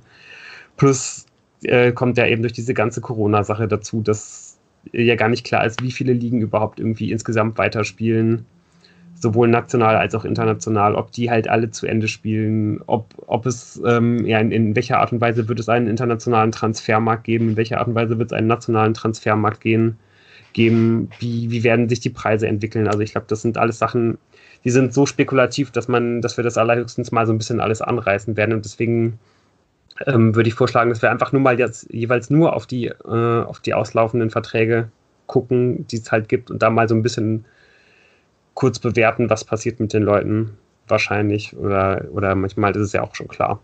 Und alles andere vielleicht dann irgendwie mal auf eine, auf eine spätere äh, Aufnahme irgendwie verlegen. Ja. Okay, dann ähm, würde ich vorschlagen, fangen wir mal erstmal mit den Torhütern an. Ähm, da ist zumindest erstmal ganz spannend, dass es halt insgesamt sieben Torhüter in diesem Kader gibt. Also sieben, sieben Torhüter mit einem Erstligavertrag, das ist ja schon echt der absolute Wahnsinn. Ähm, da ist dann, glaube ich, erstmal die einfachste Personalie bei den, bei den vier insgesamt auslaufenden Verträgen, die es da gibt. Michael Rensing, der äh, nach, nach langer Zeit bei der Fortuna den, den Verein verlassen wird, ist natürlich äh, ja, auf, äh, mit, mit beidseitigem Einvernehmen, wie, wie kommuniziert wurde. Aber ich glaube, es geht halt darum, dass der Verein Fernsehen gesagt hat, dass man da nicht mehr mit ihm plant, wo man jetzt auch gesehen hat, dass er nach seiner langen Verletzung da jetzt Probleme hatte, selbst irgendwie den, den Platz auf der Bank irgendwie zu erobern und ja, irgendwie auch noch, da weiß man auch nicht, wo er hingeht, ist, glaube ich, schwierig zu bewerten, wo, wo, wo der Weg dahin geht. Ähm, ja, dann gibt es nochmal irgendwie zwei, die, ähm, die halt Jugendspieler sind. Also einmal Maduka Okoye, hier großer äh, Liebling des Podcasts, dessen, dessen Vertrag ausläuft, wo ich mir ganz gut vorstellen kann, dass man den einfach noch verlängern wird. Der hat ja äh, teilweise auf der Bank gesessen, der hat äh, in, der, in der Regionalliga teilweise auf der Bank gesessen, wo jetzt auch nicht klar ist, ob diese Liga, glaube ich, noch zu Ende spielen wird oder nicht. Vielleicht ich glaube, die haben gerade so also es war eher so Abbruch. Ja. Ah oder beziehungsweise, ja, mhm. haben die schon definitiv. Ja, ich glaube, die spielen noch Aufstiegsspiele, aber mehr auch nicht. Ah, ja. Okay. ja, das betrifft, glaube ich, dann die zweite Mannschaft der Fortuna auch nicht. Da war man ja auch eher im Abstiegskampf. Nö, es geht. Die waren irgendwie was Elfter oder so am Ende, ne? Ja, das ist, glaube ich, ich glaube, es war auf jeden Fall relativ eng irgendwie. Ja, Egal. Ja, auf jeden Fall, also bei, bei äh, Okoye kann ich mir auf jeden Fall ganz gut vorstellen, dass man da den Vertrag noch verlängern wird, aber ähm, auch das ist, glaube ich, jetzt erstmal mit Blick auf den Erstligakader, auf den richtigen Erstligakader keine entscheidende Personalie. Dann ähm, ist der dritte Vertrag, der da ausläuft, äh, Tim Wiesner, der auch ähm, als, als er, also der schon seit, seit ein paar Jahren immer als großes Talent gab, gilt, äh, galt und jetzt einfach ganz großes Verletzungspech hatte und wo ich ehrlich gesagt nicht glaube, dass man da den Vertrag verlängern wird. Wo ich auch. Was Risiko zu groß ist, ja, weil auch einfach, verletzt. Ja, weil auch einfach, glaube ich, dann irgendwann, wenn du, wenn du drei, vier Jahre in dem jungen Alter ständig mit Verletzungen ausgefallen bist, dann kommst du dann einfach auch, glaube ich, gar nicht mehr an diesen Punkt, um vielleicht einfach noch Leistungsfußball spielen zu können. Also es ist jetzt auch natürlich alles nur eine extrem schwammige Bewertung von mir, von, von ganz weit weg, aber ich glaube, es gibt sehr, sehr wenig Karrieren, wo du in so einem entsch entscheidenden Alter zwischen 18 und 20 kaum Spiele machst und äh, dann halt irgendwie noch eine, eine, eine gute, eine, eine beständige Karriere halt irgendwo im Profifußball hast. Also ich, ich, ich wünsche mir natürlich das Gegenteil für, für Wiesner, aber ich glaube, das wird auf jeden Fall schwierig und ich kann mir eigentlich kaum vorstellen, dass die Fortuna den Vertrag nochmal verlängert. Ähm, ja, der, der letzte Vertrag, der, der ausläuft, das ist die Leihe von, von Steffen. Da muss man mal sehen. Also da ähm, weiß man ja nur, dass die Fortuna sich da wohl drum bemühen wollte, den Vertrag zu verlängern. Wisst ihr da, ähm, habt ihr da irgendwas Neues gehört? Das ist, glaube ich, eine Information, die ist schon relativ alt, aber auch das letzte Mal wurde das nochmal bestätigt von Funstiel vor ein paar Wochen, glaube ich, dass man das zumindest versucht und ich, vielleicht könnte man da ja sogar Erfolg haben, dadurch, dass ja, dass einfach jetzt vielleicht der, der, der internationale Transfermarkt so stagniert und dass da wahrscheinlich einfach alle Vereine gucken werden, dass man möglichst so wenig Wechsel wie, wie möglich halt irgendwie im eigenen Kader hat. Und wenn man halt Leute schon in, in, äh, in, in Positionen hat, die man gerne noch ausbilden würde, dass man die nicht nochmal irgendwie um die ganze Welt herumschickt oder so, sondern dass man vielleicht irgendwie, wenn wenn man Leihspieler in einem, in einem, ordentlichen Umfeld hat, dass man die dann vielleicht irgendwie erstmal da belässt. Die ich gebe dem 5%, dass er bleibt. Wahrscheinlichkeit. Warum? Hm? Woran glaub, machst du das fest? Ich, ich, ich, ich glaube, äh, ja, vielleicht, wenn die Bundesliga gehalten wird. Ansonsten verleihen ja, die den woanders hin. Die äh, ja. absolute notwendige Bedingung. Ja, also das ist, glaube ich, ja sowieso einfach oft so. Ich glaube, da gibt es auch viele Spieler, wo man, ja, eigentlich muss man das fast nochmal bei, bei, bei jedem Spieler, der, äh, der, äh, der wirklich auch spielt bei der Fortuna, muss man das irgendwie dann immer jeweils nochmal gesondert irgendwie beurteilen. Da hast du recht. Ich glaube, wenn man, wenn man die Liga nicht hält, kann ich es mir auch sehr, sehr schwer vorstellen. Ähm, ansonsten gibt es ja irgendwie dann noch diese ganze Verletzungshistorie. Ja. Wo auch mal irgendwie bin ich mir gar nicht mehr so sicher, weil das irgendwie schon alles so lange weg erscheint äh, wo aber wo es ja, glaube ich, irgendwie auch mal immer so zwischen den Zeilen vielleicht auch so leichte Vorwürfe irgendwie gab von aus, aus diesem Camp von Steffen, wie die Fortuna das mit seiner Verletzung gehandelt hat? Oder bin ich da jetzt gerade total. Ja, es gab also Falsch. Ähm, mit dem Torwart-Trainerwechsel im Dezember ist das nochmal leicht hochgekommen. Ähm, und ich würde halt auch sagen, bei sechs Steffen ist halt die Frage, das klingt jetzt hart, ne? aber weiß, will die Fortuna den überhaupt verlängern mittlerweile? Weil der hatte in der Hinrunde schon, da war ja immer schon klar, dass da gab es immer schon die Geschichten, dass der Knieprobleme hat. Mhm. Dann ist es ausgebrochen und seitdem gab es dann ja auch, ja, er kommt jetzt wieder während äh, der Corona-Pause, hat sich sofort wieder verletzt. Also richtig gesund ist der Jung, glaube ich, nicht. Ob er jetzt die Fortuna ihre Aktien drin hat, weil sie ihn äh, nicht früh genug rausgenommen hat, weiß ich auch nicht. Aber sie haben ihn ja noch nach Barcelona dann gebracht, äh, Manchester ja. City, zum Vertrauenarzt, Vertrauensarzt äh, von, von City. Ähm, ich weiß es nicht. Also da gibt es schon so sehr viele Fragezeichen gesundheitlicher Art. Und ich muss auch ganz ehrlich sagen, dass dich die Performance von Sechs Steffen in der zweiten Hälfte der Hinrunde auch nicht mehr so überzeugend fand. Also der war schon, schon gut und er hat immer gezeigt, was er halt kann. Aber ob er der halt der, der mitspielende moderne Torhüter ist, für den man ihn da gehalten hat, das glaube ich mittlerweile nicht mehr. Und er war nicht mehr der Rückhalt, der in den ersten Wochen halt war, wo man dachte, hatte, krass, super, super Transfer. Das kann natürlich alles mit der Knieverletzung zu tun haben. Aber so richtig überzeugt bin ich nicht. Und dieser, aber diese ganze, dieses ganze Segment ist ja eine Abstimmung über Florian Kastenmeier. Genau, ja, das wollte Darum geht es ja eigentlich ja. Ja, ja gehe ich komplett mit, was du sagst. Also ich kann mir auch gut vorstellen, dass das, äh, dass, dass Steffen, der ja wirklich dann irgendwie einen schlechteren Eindruck in der zweiten Hälfte gemacht hat, dass das irgendwie teilweise an dieser Knieverletzung gelegen hat. Aber trotzdem muss man ihn natürlich irgendwie auch so ein bisschen daran halt bewerten. Und ähm, man müsste, müsste vor allem ja irgendwie auch erstmal einigermaßen irgendwie ein gutes Bild von dieser Verletzung haben, um mal irgendwie bewerten zu können, ob er halt überhaupt dann, der, wenn man es schaffen sollte, den von äh, City nochmal für eine Saison loszueisen, mit einer weiteren Leihe, ob man den überhaupt wieder mit gutem Gewissens für, für, äh, für die nächste Saison halt irgendwie erstmal einplanen kann, weil ähm, ja, ich glaube, wenn die, wenn die Fortuna mal irgendwas nicht gebrauchen kann, dann ist das halt irgendwie weitere Unsicherheit und Verletzungsprobleme auf der Torwartposition, weil es ja wirklich der absolute Wahnsinn ist, was da jetzt, äh, was da halt passiert ist. Ich meine, man muss, muss dann jetzt irgendwie auch nochmal ganz kurz Raphael Wolf ansprechen, der weiterhin an seiner furchtbaren Nervenverletzung da laboriert. Na, Tut er? Der hat doch eigentlich äh, angekündigt, er greift wieder an und ist wieder am Start. Ja, also, also natürlich, aber ja. äh, also auf jeden Fall kämpft ja, er immer noch mit den Nachwirkungen und auch da muss man irgendwie immer ja. Angst haben, dass, dass das irgendwie zurückkommt oder auch, dass es vielleicht einfach durch, auch durch, durch die, die ganze Periode, wo er jetzt raus war, dass es dann halt vielleicht irgendwie einfach nicht mehr reicht. Also ich glaube, man würde sich auf jeden Fall keinen Gefallen damit tun, äh, mit einem Duo Wolf-Kastenmeier halt für die nächste Saison zu planen. Ja. Sondern es würde, also ich, ich würde, ich würde mich extrem gut fühlen, dass, und da würde es dann vor allem wieder zu dem Punkt kommen, was ist in der ersten und was ist in der zweiten Liga. Aber wenn man in der ersten Liga spielt, dass man auf jeden Fall jemanden holt, der auf jeden Fall mal mindestens mit, äh, mit Kastenmeier halt um die, äh, um die Torwartposition konkurriert oder im besten Fall sogar eher als eine 1A zu, zur 1B von Kastenmeier geplant ist. Für mich ist das Liga unabhängig so. Also auch wenn die absteigen, würde ich gerne einen anderen Torwart sehen, Kastenmeier weiterhin eine Chance geben.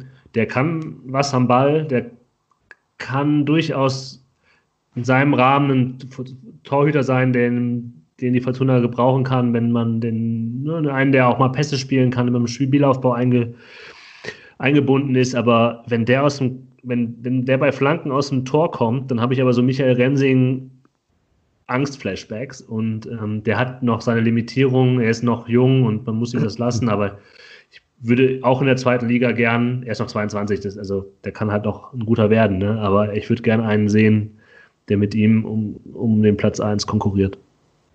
Ja, würde ich auch so unterschreiben. Ja, ich denke auch, also irgendwie, um das dann wie auch alles nochmal weiter auszuführen, haben wir wahrscheinlich wirklich dann auch irgendwie die, die, die nächsten Wochen irgendwie nochmal genug Zeit. Dann würde ich, wenn ihr sonst jetzt erstmal nichts ganz Akutes äh, habt, dann jetzt irgendwie zu, zu den Innenverteidigern weitergehen. Ja. Ähm, da gibt es drei Verträge, die, die auslaufen. Ähm, das ist zum einen äh, Kasim Adams, der ähm, von Hoffenheim ausgeliehen ist, wo ich mir relativ sicher bin, dass man da nicht versuchen wird, den Vertrag zu verlängern. Das wurde ja auch schon, glaube ich, kommuniziert. Und genau, und irgendwie jetzt auch gerade dadurch, dass er dann gestern irgendwie mal dann doch irgendwie ganz kurz reinkommt, um halt irgendwie ähm, seine Kopfballstärke reinzubringen und das geht dann alles wieder komplett schief. Hat auf jeden Fall nicht dafür gesorgt, dass sich da, glaube ich, irgendwas ändern wird an der Bewertung. Ähm, ähm, ja, äh,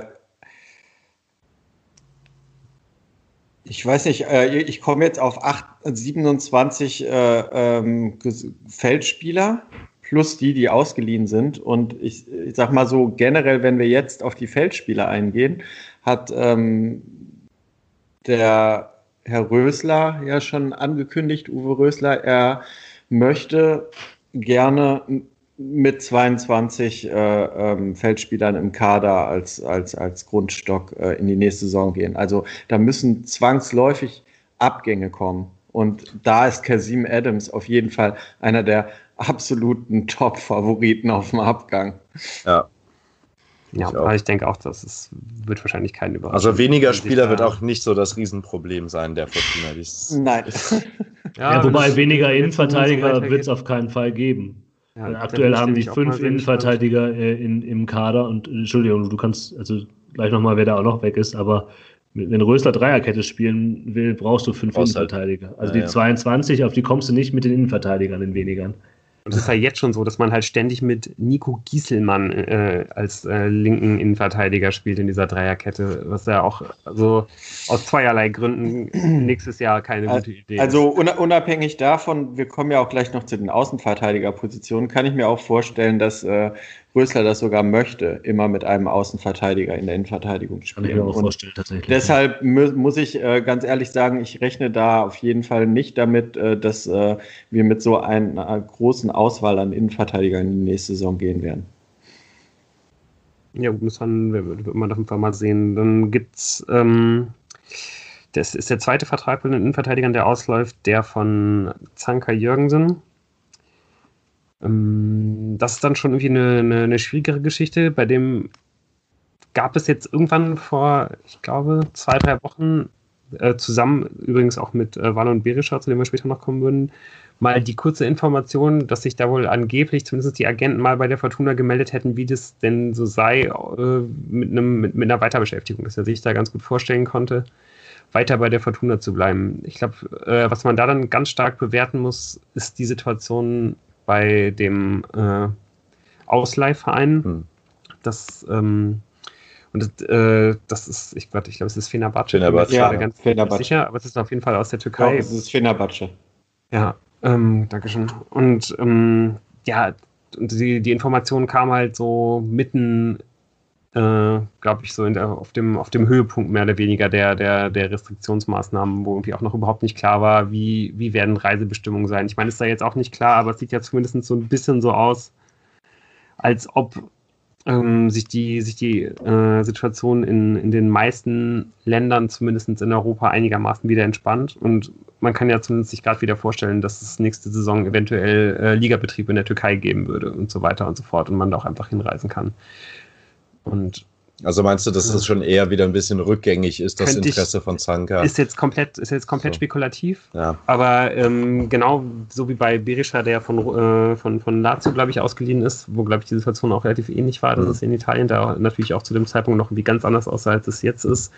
Das, ähm, also ich weiß, als ich das, die Information gelesen habe, das war wirklich einfach noch mitten so auf dem, auf dem Höhepunkt der Maßnahmen, wo man sich einfach auch vorstellen konnte, dass vielleicht einfach alleine dadurch dass man sich zu dem Zeitpunkt, wenn man halt wieder auch hier mit seiner Familie lebt oder auch wenn man, wenn man alleine lebt, einfach ganz gerne vielleicht irgendwie äh, sich innerhalb des deutschen Gesundheitssystems weiß, äh, mitten in einer, in einer Pandemie, dass er vielleicht irgendwie auch zumindest eine, eine, eine kleine Auswirkung irgendwie darauf hat, ob man, ob man sich halt vorstellen könnte, irgendwo, irgendwo das nächste Jahr zu arbeiten. Mhm. Was ja absolut nachzuvollziehen ist. Und ähm, aber Letz ja. letztendlich hat doch der Club die, äh, äh, das letzte Mitspracherecht, oder? Ja, auch da kann ich mir gut vorstellen. Also man muss jetzt da wirklich erstmal gucken, wie, äh, wie das alles so passiert, aber auch da kann ich mir vorstellen, dass da vor einigen Wochen vielleicht ja auch die Clubs signalisiert haben, äh, dass, dass man da gar nicht, gar nicht so unglücklich wäre, wenn man zumindest da relativ sicher dann relativ schnell Klarheit hätte, dass man dann diese Personalkosten einsparen würde, weil ähm, ich meine, es ist ja nicht nur äh, also, Werder Bremen und Schalke 04, die, äh, die durch diese Pandemie irgendwie in, in existenzielle Probleme gestoßen werden könnten. Also das ja, ich, aber die ich Frage, glaube, wir, wir, wissen ja alle nicht, wie sieht es halt in anderen Ligen aus. Richtig, aber die Frage ist ja immer, äh, wie, wie, spart man Geld ein? Ähm, Fenerbahce ist halt ein international, äh, äh, glaube ich, spielender Club normalerweise. Momentan sind die nicht auf Euroleague-Kurs. Wenn die sich nicht für die Euroleague qualifizieren, müssen sie vielleicht Geld einsparen und dann ist es vielleicht günstiger, andere Spieler abzugeben und den Sanka zurückzuholen. Also es heißt ja nicht immer, äh, äh, dass man durch Spieler abgeben Geld einspart, wenn man teurere im, äh, besser verkauft. So. Aber ich habe jetzt gerade mal geguckt, ich glaube, da spielt so ein äh, äh, Luis Gustavo übrigens in Verteidigung. Aha. Ja, also wie gesagt, also ich glaube, wir, wir verlieren uns jetzt ja auch sehr genau, stark. Wir rutschen jetzt extrem in Spekulative ab. Ich glaube, was man dazu vielleicht noch sagen könnte, oder was ich auf jeden Fall ganz gerne dazu sagen würde, ist, dass, dass mir eigentlich Zanka bisher sehr gut gefällt. Also, dass er, ja. das war auch eigentlich vom, von, von, von Anfang an so, dass ich mir eigentlich sehr, sehr gut vorstellen könnte, den auch nächstes Jahr noch im Kader zu haben. Ganz, also völlig abgesehen davon, was insgesamt mit den, mit den Innenverteidigern passiert, wenn man so wie das jetzt aussieht, hätte man von den ähm, derzeitigen, vom, im derzeitigen Kader nämlich nur noch äh, Kahn Eihan und äh, André Hoffmann nächstes Jahr im Kader. Das heißt, da wird sich wahrscheinlich sowieso noch relativ viel tun. Gerade bei Eihan muss man ja immer befürchten, dass da nochmal irgendwann jemand äh, zuschlägt und den vielleicht irgendwie auch verpflichtet.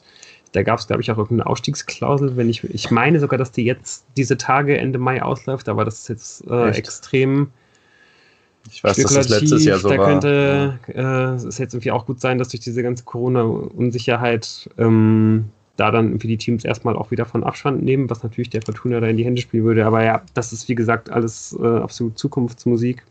Nur, dass man das schon mal im Blick hat, dass man halt eigentlich nur zwei Innenverteidiger für die nächste Saison unter Vertrag hat, weil äh, nämlich auch der Vertrag vom fünften Innenverteidiger von Robin Bormuth nämlich ausläuft.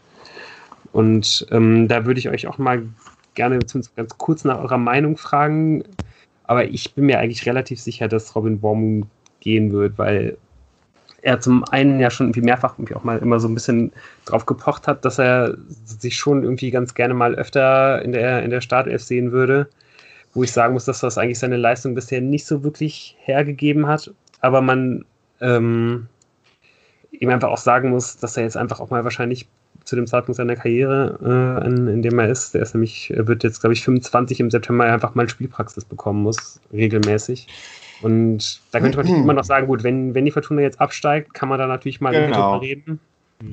Ja, das also ist, glaube ich, die einzige, ja. die einzige Variante. Aber also wenn die absteigen, dann halt kannst vermuten, du den weiter im Kader behalten. Aber, ist, da, so. da, aber das ist ja genau der Gedanke, den ich hatte. Kann man da im Robin Bormuth sagen, du bist, wir planen mit dir als unser als einer von drei Innenverteidigern quasi. Als in der einer zweiten unseren, Liga. In der, in der zweiten Liga. Macht das wirklich Sinn, weil er irgendwie auch, glaube ich, ich weiß nicht, ob er dafür auch schon genug nachgewiesen hat, dass man ihm da nicht vielleicht dann noch, noch einen weiteren Innenverteidiger vorsetzen müsste oder einen, einen holt, der zumindest einen ähnlichen Anspruch hat zu spielen. Und dann ist halt die Frage, kann man einem Robin Bormuth das halt irgendwie so verkaufen, dass er dann trotzdem Lust hat, sich diesem Konkurrenzkampf zu stellen? Oder Kann, kann ich nichts zu sagen. Ich glaube, beim, der ist äh, so oder so weg. Ähm, dass er sich, äh, aber da äh, ist es natürlich auch wieder die Frage, wenn jetzt alle probieren, ihre Kader zu reduzieren, Bundesliga, zweite Liga, ob er überhaupt so viele Angebote bekommt. Also da hängt so viel dran. Äh, ich sag mal, wenn er kein gutes Angebot bekommt und Fortuna absteigt und er realistische Chancen sieht, bei Fortuna zu spielen, wird er einen Teufel tun und in die dritte Liga wechseln. Also Spekulatius. Also ich denke mal, keine Ahnung. Ähm, ja, beim Abstieg Gefühl, ist eine Chance da, dass er noch bleibt. Ich hatte das Gefühl, dass es schon ein bisschen auch äh, zwischen der Fortuna und ihm nicht mehr so gut lief. Nicht mehr so gut lief. Ja. Er wollte ja auch, glaube ich, weg im, im Winter. Winter. Ähm, klar, also das ja, sind alles weiter. Sachen, wenn die Fortuna absteigt. Also wenn die Fortuna drin bleibt, sehe ich ihn auch nicht. Wenn die absteigt, wird es wahrscheinlich darauf ankommen, ob sie ihm ein Angebot macht, äh, ob er glaubt, dass er beim anderen Verein unterkommen kann und wenn die Fortuna ihm jetzt ein Angebot vorlegt, äh, dann ab äh, Anfang Juli, ob er halt äh, warten will in einem, in einem Markt, von dem man den er vielleicht auch selber nicht einschätzen kann und den, den dann Berater nicht einschätzen kann, vielleicht.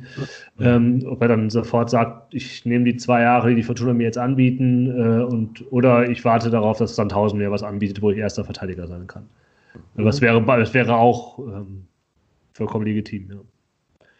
Aber ich glaube, wir sollten vielleicht jetzt erstmal pro Position immer die Spieler durchgehen und danach was zu denen sagen, weil wenn wir so weitermachen, dann sitzen wir morgen noch hier. Ja. ja. wir sind jetzt halt schon fast halb durch. Äh, äh, ich würde jetzt dann mal zu den, zu den Außenbahnen kommen und da können wir das vielleicht ein bisschen schneller vorangehen, weil das sind insgesamt vier Spieler, das kann man so ein bisschen teilen. Das ist halt zum einen äh, Erik Tommy ein bisschen weiter vorne. Und dann laufen halt einfach einmal alle äh, die, die Verträge von allen drei Linksverteidigern aus, nämlich ähm, von Diego Contento, von Nico Gieselmann und von Markus Duttnam. Ähm, ja, zu und da, da habe ich halt irgendwie auch, das ist eigentlich auch schon wieder ein paar Wochen her und ich glaube, man muss dann immer so ein bisschen vorsichtig sein, was halt diese Informationen, die, die es halt in dieser noch stärkeren Corona-Zeit dann halt irgendwie immer gab, ähm, was die halt wert sind. Aber ich glaube, da gab es sogar einen Kicker-Artikel dazu, dass sich Fortuna wohl schon dazu entschieden hätte. Also da, da habe ich nämlich dann danach halt nichts mehr dazu gelesen. Deswegen muss man das vielleicht immer neu bewerten. Aber da gab es halt einen Kicker-Artikel, dass sich die Fortuna wohl dazu entschieden hat, die Linksverteidigerposition komplett neu aufzustellen in der nächsten Saison. Was ja, glaube ich, jetzt auch irgendwie, glaube ich, die wenigsten überraschen würde. Auch da muss man vielleicht wieder ganz stark sehen, was ist, wenn man in die zweite Liga absteigt, weil wenn man in die zweite Liga absteigt, könnte ich mir vielleicht schon vorstellen, dass man ähm, zumindest einem Nico Gieselmann ähm, dann doch irgendwie nochmal eine Chance, also dass man den vielleicht doch erstmal noch im, im Kader behält, weil er, glaube ich, schon ein ordentlicher Zweitligaspieler ist. Wenn es aber nicht der Fall ist, glaube ich, macht es wirklich Sinn, da einfach mal mindestens zwei komplett neue Leute zu holen, oder wie seht ihr das? Also ich sehe es so, dass äh, ähm, wenn man äh, jetzt die gesamte Zeit so rumeiert und erst wartet, in welcher Liga man nächstes Jahr spielt, äh, man möglicherweise Nico Gieselmann, äh, wenn man dem, dem das Vertrauen nicht zeigt, auch einfach verliert. Man steigt ab und der geht trotzdem woanders hin. Ja, ich meine, man hat ihm ja wohl schon ein, also ich glaube, so ein richtiges Vertragsangebot war es vielleicht noch nicht, aber man hat, glaube ich, ihm schon so gesagt, in welchem Rahmen eine Verlängerung bei der Fortuna möglich wäre. Das fand er ja nicht so überzeugend. Genau. Das war aber vor Corona. ähm, kann natürlich sein, dass er jetzt auch denkt, nur ist schon überzeugender geworden, was ich total nachvollziehen kann, weil er ja. ne, genau einer dieser Spieler ist, Zweitligaspieler, die deren finanzieller Spielraum äh, und Karrieremöglichkeiten jetzt durch Corona, Corona, massiv beeinträchtigt werden wird. Aber ja, ich denke, von den dreien ist er der einzige, wo es irgendwie ähm, irgendwie Geschichten zu gab, dass es da Gespräche gibt. Ja. Das Problem ist halt, die Fortuna kann halt nicht planen, die Spieler können nicht planen. Das ist allgemein eine sehr verzwickte Ausgangslage für die ganze, ganze Kaderplanung. Ja, Aber, absolut. Ja. Also ich denke halt auch bei, bei, bei Diego Contento, äh, glaube ich, kann man ziemlich sicher sein, dass, dass der, der Vertrag nicht verlängert wird. Und wahrscheinlich muss man da auch generell relativ skeptisch sein, wie das dann mit der Karriere insgesamt weitergeht. Ist ja nach dem, nach dem Kreuzbandriss, den er äh, in der Vorbereitung zur ersten Bundesliga-Saison bei der Fortuna hatte, er irgendwie nie wieder richtig auf die Beine gekommen. Dem kann man nur wünschen, dass das irgendwie mit der Karriere halt weitergeht. Genau. Kann. Aber das hat ja anscheinend echt irgendwie nicht gereicht, auch wenn er jetzt halt ein paar Mal immerhin immer im Kader stand mal. Ähm, ja, bei Suttner ist eigentlich derjenige, der fast noch am meisten überzeugt hat von, von, von den dreien diese Saison, aber auch da glaube ich halt, dass man da nicht nochmal darauf äh, pochen wird, diesen Vertrag zu verlängern und zu Gieselmann ist, glaube ich, dann halt alles gesagt. Der wurde ja auch ja. erst geholt als Ersatz für Contento, als der sich wieder verletzt hat, glaube ich. Genau. Ja. Zu Gieselmann noch ein Wort. Äh, das sind so die Sachen während so einer, äh, wo der Ball ruht, wo vielleicht auch einfach Gerüchte da herbeigeschrieben werden. Er wurde ja mit Hannover 96 in Kontakt gebracht, aber okay, der kommt halt aus der Hannover Jugend, da, ist, da hat sich irgendjemand bestimmt äh, eins und eins zusammenzählen wollen. Ja. Sein Berater hat das durchgesteckt, wenn du ja. mit dem Verein. Aber ich meine, gut, zu Erik Tommy äh, müssen wir nicht sagen. Erik Tommy ist ein Indikator dafür, äh, wie viel Geld die Fortuna auf dem Konto hat und wie sehr sie selber zu Vereinen zählt, wie Schalke 04 und anderen, die finanzielle Probleme haben.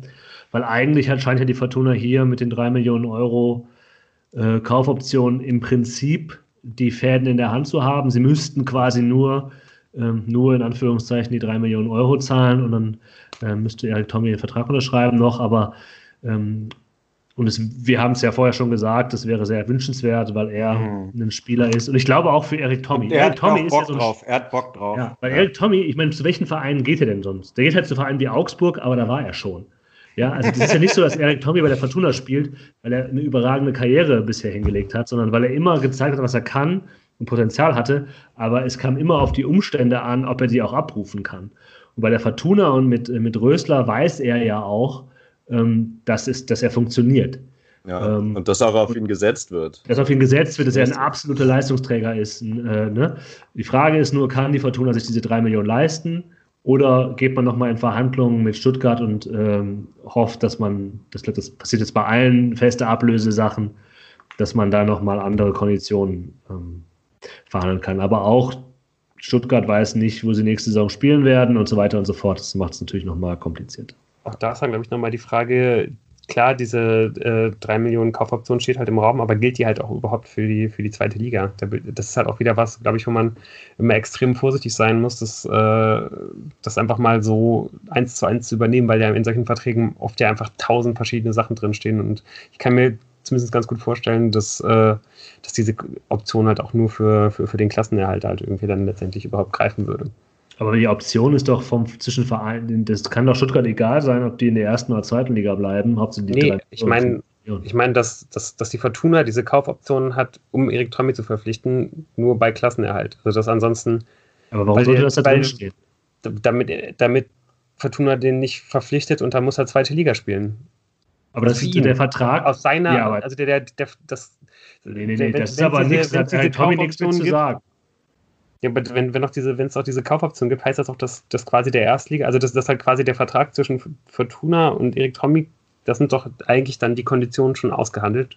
Du musst halt nur dann als Fortuna entscheiden, schlagen wir dazu für diese drei Millionen oder nicht? Und dann tritt sofort dieser bereits ausgehandelte Vertrag, der im Winter ausgehandelte Vertrag in Kraft. Nee, nee, da nee, kann ich mir nee, vorstellen, dass der eben nur für die erste Liga gilt. Also das glaube ich nicht. Also ich glaube halt, dass der, das sind zwei verschiedene Verträge. Das eine ist halt der Kauf- und Leihvertrag zwischen VfB Stuttgart und Fortuna Düsseldorf. Da stehen drei Millionen Ablöse drin. Und das andere ist äh, der Arbeitsvertrag mit Erik Tommy. Und ob der jetzt schon äh, festgezurrt ist, weiß ich nicht. Das wäre nach meinem Verständnis eigentlich das, was das mit der Kaufoption beinhalten würde. Dann wahrscheinlich zu wesentlich ah. höheren Bezügen. Ah, okay. Ja, weiß ich nicht, aber kann sein, ja. Weil sonst würde das ja bei einer Kaufoption eigentlich heißen, dass der Spieler sagt, okay, nee, ich spiele nicht für euch und dann ist gut. Also dann, ja, ich glaube, glaub, das gibt es auch. Diese Fälle gibt es, glaube ich, schon. Aber das geht ja, glaube ich, eher in so eine Richtung Arbeitsverweigerung, wo, was dann auch wirklich ja, dann genau. wirklich schnell über, ja, aber. Ja. Aber okay, so im Prinzip also müssen da, schon irgendein Arbeitspapier dann ja, quasi. Da, glaube ich, verrennen wir uns jetzt, verrennen wir uns jetzt gerade ein bisschen. Ähm, ich will hier kann man da äh, vielleicht nochmal sagen, ja, dass wenn, wenn Eric Tommy jetzt so weiterspielt, was wir uns natürlich sowieso äh, schon alleine aus tabellarischer Sicht ja wünschen sollten, aber ähm, natürlich sollte man sich das vielleicht auch aus, aus kaderplanerischer, finanzieller Sicht deswegen wünschen, weil dann die Fortuna vielleicht ein bisschen leichteren Herzens halt diese drei Millionen halt auch einfach ausgibt. Ja, Tommy wäre schon schön zu halten. Ja, dann damit hatten, hätten wir jetzt elf Verträge abgehandelt von, von 17 und ähm, damit würde ich jetzt sagen, wir kommen mal zum zentralen Mittelfeld, wo auch nochmal äh, ganze fünf Verträge auslaufen. Ähm, da kann man zwei vielleicht auch irgendwie erstmal ganz gut zusammenfassen und auch, glaube ich, ganz gut schnell abhandeln und das sind die von Adam Botzek und Oliver. Kann ich ganz kurz sagen, aus Folklore-Gründen bin ich da eindeutig für eine Ver äh, Vertragsverlängerung und ähm, Borzek spielt ja sogar ziemlich regelmäßig und da sollen ja auch angeblich die Gespräche schon einigermaßen fortgeschritten sein. Ja, also ich kann mir da eigentlich auch bei beiden schwer vorstellen, dass man die gerade in dieser, in dieser schwierigen Situation im Augenblick, wo es wahrscheinlich super viel Wandel irgendwie im Kader, auf dem Transfermarkt generell geben wird. Da ist es, glaube ich, unglaublich wichtig, dass du halt einfach solche Leute behältst, die sich halt schon eingefunden haben, die Leute integrieren können, die, die vorangehen, die mit ihrem Einsatz vorangehen. Und äh, ich glaube, dass man, da, da, wird es letzt, da, da wird man letztendlich einen Weg finden, dass man die vielleicht dann, wenn die überhaupt wollen, aber ich glaube, die haben das ja auch beide schon so ein bisschen signalisiert, dass man die einfach noch ein Jahr unter Vertrag nimmt. Ja. Gegenstimmen. Okay. Das, nö, äh, nö, nö. Also wenn wir das jetzt hier demokratisch äh, äh als Podcast-Runde abstimmen können, ist der Vertrag verlängert. Ja, alles klar. Also das geht dann irgendwie auch damit einher, dass ich, dass ich irgendwie auch denke, ich würde, ich würde die unbedingt gerne halten, aber es wäre irgendwie vielleicht auch ganz gut, wenn die halt nächstes Jahr vielleicht noch weniger spielen würden. Ja. Aber sie sollen einfach da sein. Als Maskottchen, ja, klar. Ja. Hm. Oliver Fink wird dann, wird dann 38 sein. Das ist jetzt gerade der älteste Feldspieler der Fortuna jemals. Ja. Er wird, ähm, er wird in zwei Wochen 38 Jahre alt. Ein großartiger Spieler. Ein schöner Spieler. ja, aber ich, ich bin da ganz, von, ganz los Meinung, ich hätte sie auch gerne da, weil sie immer noch Leistung bringen, aber vielleicht nicht als Stammspieler. Genau. Ich glaube, da ja, gehe ich, geh ich komplett mit. Ähm, ja, der nächste Vertrag, äh, das ist dann schon ein bisschen schwieriger, ist der von, äh, von, von Marlon Berisham. Ich glaube, äh, den würden wir uns auch und wahrscheinlich auch jeder der Verantwortlichen der Fortuna äh, äh, würden wir uns wünschen, dass der halt nächstes Jahr noch im Kader ist. Das ist, glaube ich, in der, in der zweiten Liga äh, völlig utopisch, dass, dass man so einen Spieler hält. Ähm, in der ersten Liga ist es schon wahrscheinlicher, aber auch da gibt es, glaube ich, eine ziemlich hohe Kaufoption, die, glaube ich, mal im Bereich von 8 Millionen irgendwo angesiedelt wurde. Auf der anderen Seite gab es halt irgendwie auch da, ähm, wie gesagt, jetzt irgendwie auch nur diese kleine Nachricht, die ich da vor einigen, einigen Wochen gelesen habe, äh, dass das Vorfühlen von dem Berater, dass, dass da anscheinend wohl die Bereitschaft signalisiert wurde, dass Berisha ganz gerne bei der Fortuna bleiben würde. Aber da gab es ja definitiv Statements auch von Berisha, dass er sich super wohl fühlt und dass er Bock hätte und so. Ja, aber also, ich würde das nicht überbewerten. Ich glaube, Berisha ist so ein klassischer Spieler, den sich sehr, sehr viele Vereine, die jetzt Etat kürzen müssen, äh, angucken werden. Weil das ist so ein Spieler, der Lazio wird ihn wahrscheinlich abgeben. Jeder weiß, dass der auf dem Markt ist. Ähm, der hat irgendwie schon Leistung gezeigt. Der war auch bei der Fortuna jetzt in, in der Zeit, in der er da war, hat er sich schon präsentiert. Der geht dann halt zu so Augsburg-Vereinen in Spanien, Italien, Deutschland äh, und was ich was. Also ich, ich glaube, Berisha ist, sehe ich, also selbst wenn man die Ablösesumme jetzt mit Lazio verhandeln könnte, sehe ich die nicht bei der Fortuna, selbst wenn die in der ersten Liga bleiben. Der wird halt sich nochmal neu orientieren und halt ein Spieler sein, der einen anderen, der ein bisschen teurer ist, in einer Mannschaft mit mehr Etat als die Fortuna ersetzen. Ganz ja, genau. Der hat jetzt seine, seine Laie genutzt, um ein bisschen auf sich aufmerksam zu machen. So war es auch gedacht. Ja. Also der wird sich auf jeden Fall verkleinern müssen vom Verein ja, ja, und vom Vertrag und so weiter, aber, aber äh, vergrößern gegenüber er wird sich, Fortuna. Ja, genau. Er wird auf gar keinen Fall so wenig verdienen, wie er halt selbst wahrscheinlich als Topverdiener bei Fortuna irgendwie verdienen würde. Und ja. ähm, genau, denke ich auch, doch, der wird, der wird, an, der wird irgendwo anders unterkommen. Ähm, ja, woanders unterkommen als bei der Fortuna wird wahrscheinlich auch Eamon Barcock und da ist auch die Frage, ob das, ob das sein, sein, sein Ausleihverein die, die Eintracht sein wird oder wo, wo es da generell irgendwie hingeht. Also der hat jetzt auch die im, im zweiten Jahr in Folge diese ja, die, die Laie halt irgendwie nicht wirklich nutzen können. Natürlich kann es sein, dass da jetzt irgendwie nochmal, ähm, weil er irgendwie auch viel, viel verletzt gefehlt hat, ist dann irgendwie auch in den, in den englischen Wochen jetzt in der Zukunft dann doch nochmal irgendwie in den Kader gespült wird bei der Fortuna, aber so richtig sehe seh ich das ehrlicherweise nicht. Und da würde mich alle extrem überraschen, wenn, wenn, wenn man da bei der Fortuna irgendwie versuchen würde, ihn, ihn zu halten, weil ich glaube, die Eintracht, Eintracht, würde ihn wahrscheinlich ganz gerne dann auch abgeben in, im, im Zuge der Verschlankungsmaßnahmen, infolgedessen, dass man da, glaube ich, wirklich nicht mehr unbedingt auf ihn setzt. Da gibt es irgendwie eine Kaufoption bei der Fortuna. Wahrscheinlich könnte man die sogar noch ein bisschen nach unten drücken, aber ich glaube nicht, dass, dass da überhaupt Interesse besteht. Saß beim Köln-Spielen, saß beim Köln-Spielen nicht auf der Bank übrigens. Ja. Das ist ja. so ein klassischer Spieler, der nächstes Jahr mit Paderborn den Wiederaufstieg packen möchte. ist eigentlich schade, ne? Weil er irgendwie immer so sehr hoch veranlagt aussah ja, und so. Das Aber war gut. ein Spieler, wo ich mir immer sehr gewünscht habe, dass der, dass, der, dass der funktioniert und bei der Fortuna zündet. Der hat irgendwie auch mal irgendeine, irgendeine Fritz-Walter-Medaille gewonnen. Aber ja, gut, das muss natürlich irgendwie mal nichts heißen. Ja, auch, andere, auch, andere, Spiele mit auslaufenden Verträgen haben ja schon vier zweiter Medaillen gewonnen und werden nächstes Jahr nicht bei der Fortuna spielen, es sei denn, Mario Götze hat Bock in der Region zu bleiben. ja, schwierig. Äh, ja, der Mario Götze der Fortuna, äh, der, der Unterschiedsspieler ist, ist, Kevin Stöger und ähm, ich glaube auch da ist die Wahrscheinlichkeit, dass er nächstes Jahr noch bei der Fortuna ist, ähm, äußerst gering weil der wahrscheinlich auch einer der perfekten Spieler ist, bei, bei, einem, bei, um, um bei einer Mannschaft halt rein, also um bei einer Mannschaft reinzupassen, wie wir das eben schon mehrmals angesprochen haben, die sich vielleicht ein bisschen finanziell verkleinern wollen, die aber trotzdem halt wieder noch eine gewisse Qualität im Kader haben wollen. Ich glaube, äh, das wäre generell auch völlig unerheblich davon, äh, wie, wie die äh, Corona-Situation ist so gewesen, dass Stöger sich wohl einen anderen Verein gesucht hätte weil, weil er einfach vielleicht eine Klasse zu gut ist für die Fortuna, aber ähm, das, ja.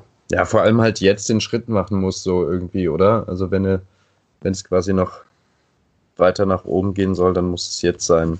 Ja, so also ja. Stöger gebe ich äh, weniger als ein Prozent, dass er nächstes Jahr noch bei Fortuna spielt. Ich hätte auch jetzt nicht gedacht, dass der nach der schweren ähm, Verletzung so schnell zurückkommt und so schnell der, den, das Spiel ja. aufdrückt. Ja. Das haben auch andere Vereine gesehen und äh, wenn wir jetzt einen Tipp abgeben wollen, wo er hingeht, möchte nicht. VfL Wolfsburg. Schalke 04. Schalke oder Hoffenheim. Schalke oder Gladbach. Nee, Gladbach ist zu gut für ihn. Gladbach glaube ich nicht. Die brauchen den auch nicht. Andere Leute, ja. ja. Aber ja, ja Schalke, gut, Schalke kann ich mir vorstellen. Die konnten ja auch letzten Sommer noch ein bisschen was im Transferbudget sparen. Äh, da ist dann vielleicht ja noch was übrig, wenn man ja nicht so viel ausgegeben hat für Neuzugänge. Sehr günstig an äh, vielleicht den einen oder anderen Zuschauereinnahmen gekommen. noch gekoppelt, ob die ähm, Summe für den Transferrahmen steigt oder nicht. Muss jetzt ja auch die Bonuszahlungen für den Champions League-Sieg nicht an Fortuna zahlen. Ja. Ach Gott, ja, äh, schweres Gut. Thema, ja. Äh, und dann können wir dann auch direkt, ähm, vielleicht, vielleicht, bevor wir äh, dann zur, zur, zur, zum letzten auslaufenden Vertrag kommen, dann irgendwie kann man auch äh, noch mal ganz kurz ansprechen, dass da auch zwei andere Verträge sind, die zwar noch ein Jahr laufen, wo ich mir aber auch unsicher bin, ob das, ob die Spieler halt irgendwie eine Zukunft haben. Das ist zum einen Johannes Bühler, was da irgendwie, glaube ich, schon als er verpflichtet wurde, extrem kritisch gesehen wurde, ob das überhaupt, also warum, warum man diesen Spieler verpflichtet hat, wo man irgendwie, glaube ich, ziemlich sicher sein kann, dass das mehr so eine Gefälligkeit für den Spielerberater gewesen ist, in, infolge einer anderen Verpflichtung. Und zwar der, welche? Habe ich jetzt, glaube ich, nach, nicht nachgeschaut, würde mich jetzt aber nicht überraschen, so. wenn das Roger Wittmann wäre. Nee, der, nee, glaube ich, äh, die ganzen. Hoffenheimer Spieler unter Vertrag hat und dieser Bühler auf jeden Fall aus dem Hoffenheim, ich glaube, auch irgendwie von Hoffenheim geholt wurde. War der nicht von wen? Wiesbaden nee. oder was? Äh, äh, also, Sandhausen? Ja, Aal, VfR Aalen. Gleitet jetzt ja. ins Spekulative ab, aber ich meine, dass der aus der ist auch nicht bei ist oder sowas. Der ist bei, ähm, der ist bei Winstar Management, da hat keiner. Kann natürlich auch hat, er, hat er gewechselt, aber. Dann, dass er die Agentur gewechselt hat. So oder so, also auf jeden Fall war das, glaube ich, schon sehr, sehr fragwürdig, dass man den damals geholt hat. Ähm, und da weiß ich auch nicht, ob der nächstes Jahr noch im Erstligakader von Fortuna stehen wird. Und der, der andere Spieler ist Thomas Pledel, wo man dann, glaube ich, klar sagen kann, der hat auch wirklich ja überhaupt nicht reingefunden. Wenn die Fortuna nächstes Jahr zweite Liga spielt, ist man da wahrscheinlich ganz froh, dass man irgendwie so jemanden für den Konkurrenzkampf irgendwie hat. Ähm, in der ersten Liga weiß ich nicht, ob man den noch mal, dem nochmal eine Chance geben würde. Das nur, um das mal kurz anzusprechen. Ähm, und dann, ja, dann gibt es halt noch einen letzten Vertrag und das ist halt vorne in der Offensive, der von Steven Skripski. Und da wurde er auch relativ früh schon ähm, aus, aus seinem Camp halt irgendwie äh, verlautbart, dass er sich sehr gut vorstellen könnte zu bleiben.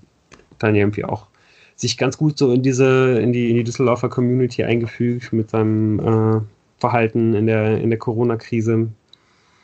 Also ich glaube auf jeden Fall kann natürlich irgendwie auch immer einfach, es können natürlich immer ganz kluge PR-Schachzüge sein und so, aber trotzdem vielleicht jemand, den man ja eigentlich so rein charakterlich irgendwie ganz gerne im Kader hätte, ist glaube ich irgendwie ein ganz cooler Typ.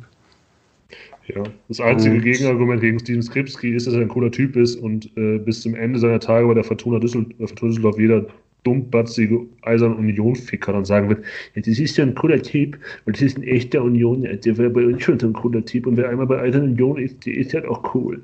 Das wäre immer immer Das ist immer cool. Gerade deswegen ja. würde ich es mir eigentlich wünschen, dass der jetzt also hier quasi eine, eine zweite, zweite Heimat, Heimat, findet. Genau. Ja. Also der das sehr ärgern würde, das stimmt auch. Ja, ja also ganz ehrlich, also ich, ich glaube, jemand von, von, äh, von dem Spielerprofil und äh, äh, und, und, dem Gehalt, was, was so ein Steven Skripski verdienen wird, das ist ja keiner, äh, der jetzt nicht auch bei Union Berlin auch wieder reinpassen würde. Also gerade, da die ja wahrscheinlich nächstes Jahr noch erste Liga spielen werden. Ich hätte auch nichts ja, gegen. Also wirklich, das will ich sogar Genau, sagen. also deswegen ja. finde ich, kann man da ja eigentlich irgendwie den, den Unionern noch viel mehr irgendwie eine lange Nase damit machen, dass er sich hier anscheinend so unglaublich wohlfühlt. Und der es ja anscheinend gar nicht darauf angelegt hat, irgendwie dann zurück äh, nach Berlin zu gehen. Aber gut, ich denke, äh, auch da ist irgendwie ziemlich sicher, dass man den, dass man, wenn da irgendwie das, das, äh, das, das finanzielle Gesamtpaket für die Fortuna einigermaßen darstellbar wäre und Skripski ungefähr so grob weitermacht, wie, wie bisher, zumindest für, für die zweite Liga, das auf jeden Fall ein ganz großer Gewinn wäre und man sich zumindest für die erste Liga da auch Gedanken drüber machen müsste, ob man den Vielleicht gerne kommt er jetzt würde. ein bisschen angerollt mal. So. Auch da genau. Ja. So stehen jetzt äh, wie wirklich noch, ne, die, die, die ganze zweite Hälfte der Rückrunde halt irgendwie aus. Vielleicht findet er sich irgendwie auch noch besser zurecht. Ja. Und dann könnte man bestimmt, glaube ich, da ja auch dann irgendwie. Gibt es da überhaupt eine Kaufoption? Ist, ist das nicht. Nee, ne? Ja, doch, ich glaube, ich habe ja. was gelesen, dass es die gegeben soll. Aber ich bin mir nicht un, ich bin mir unsicher, aber ich meine, das wäre so ja. gewesen, also, dass, dass es ein Lutz Pfannenstiel-Transfer ist, erst Leihen und dann Kaufoption. Generell, glaube ich, kann man ziemlich sicher sein, dass Schalke wahrscheinlich ganz glücklich wäre, äh, Skripte ja von der, von der, von der Gehaltsliste zu Oder Schalke braucht ihn selber, wer weiß das schon. Die eine, oder andere, die eine oder andere Marke halt wird einsparen müssen.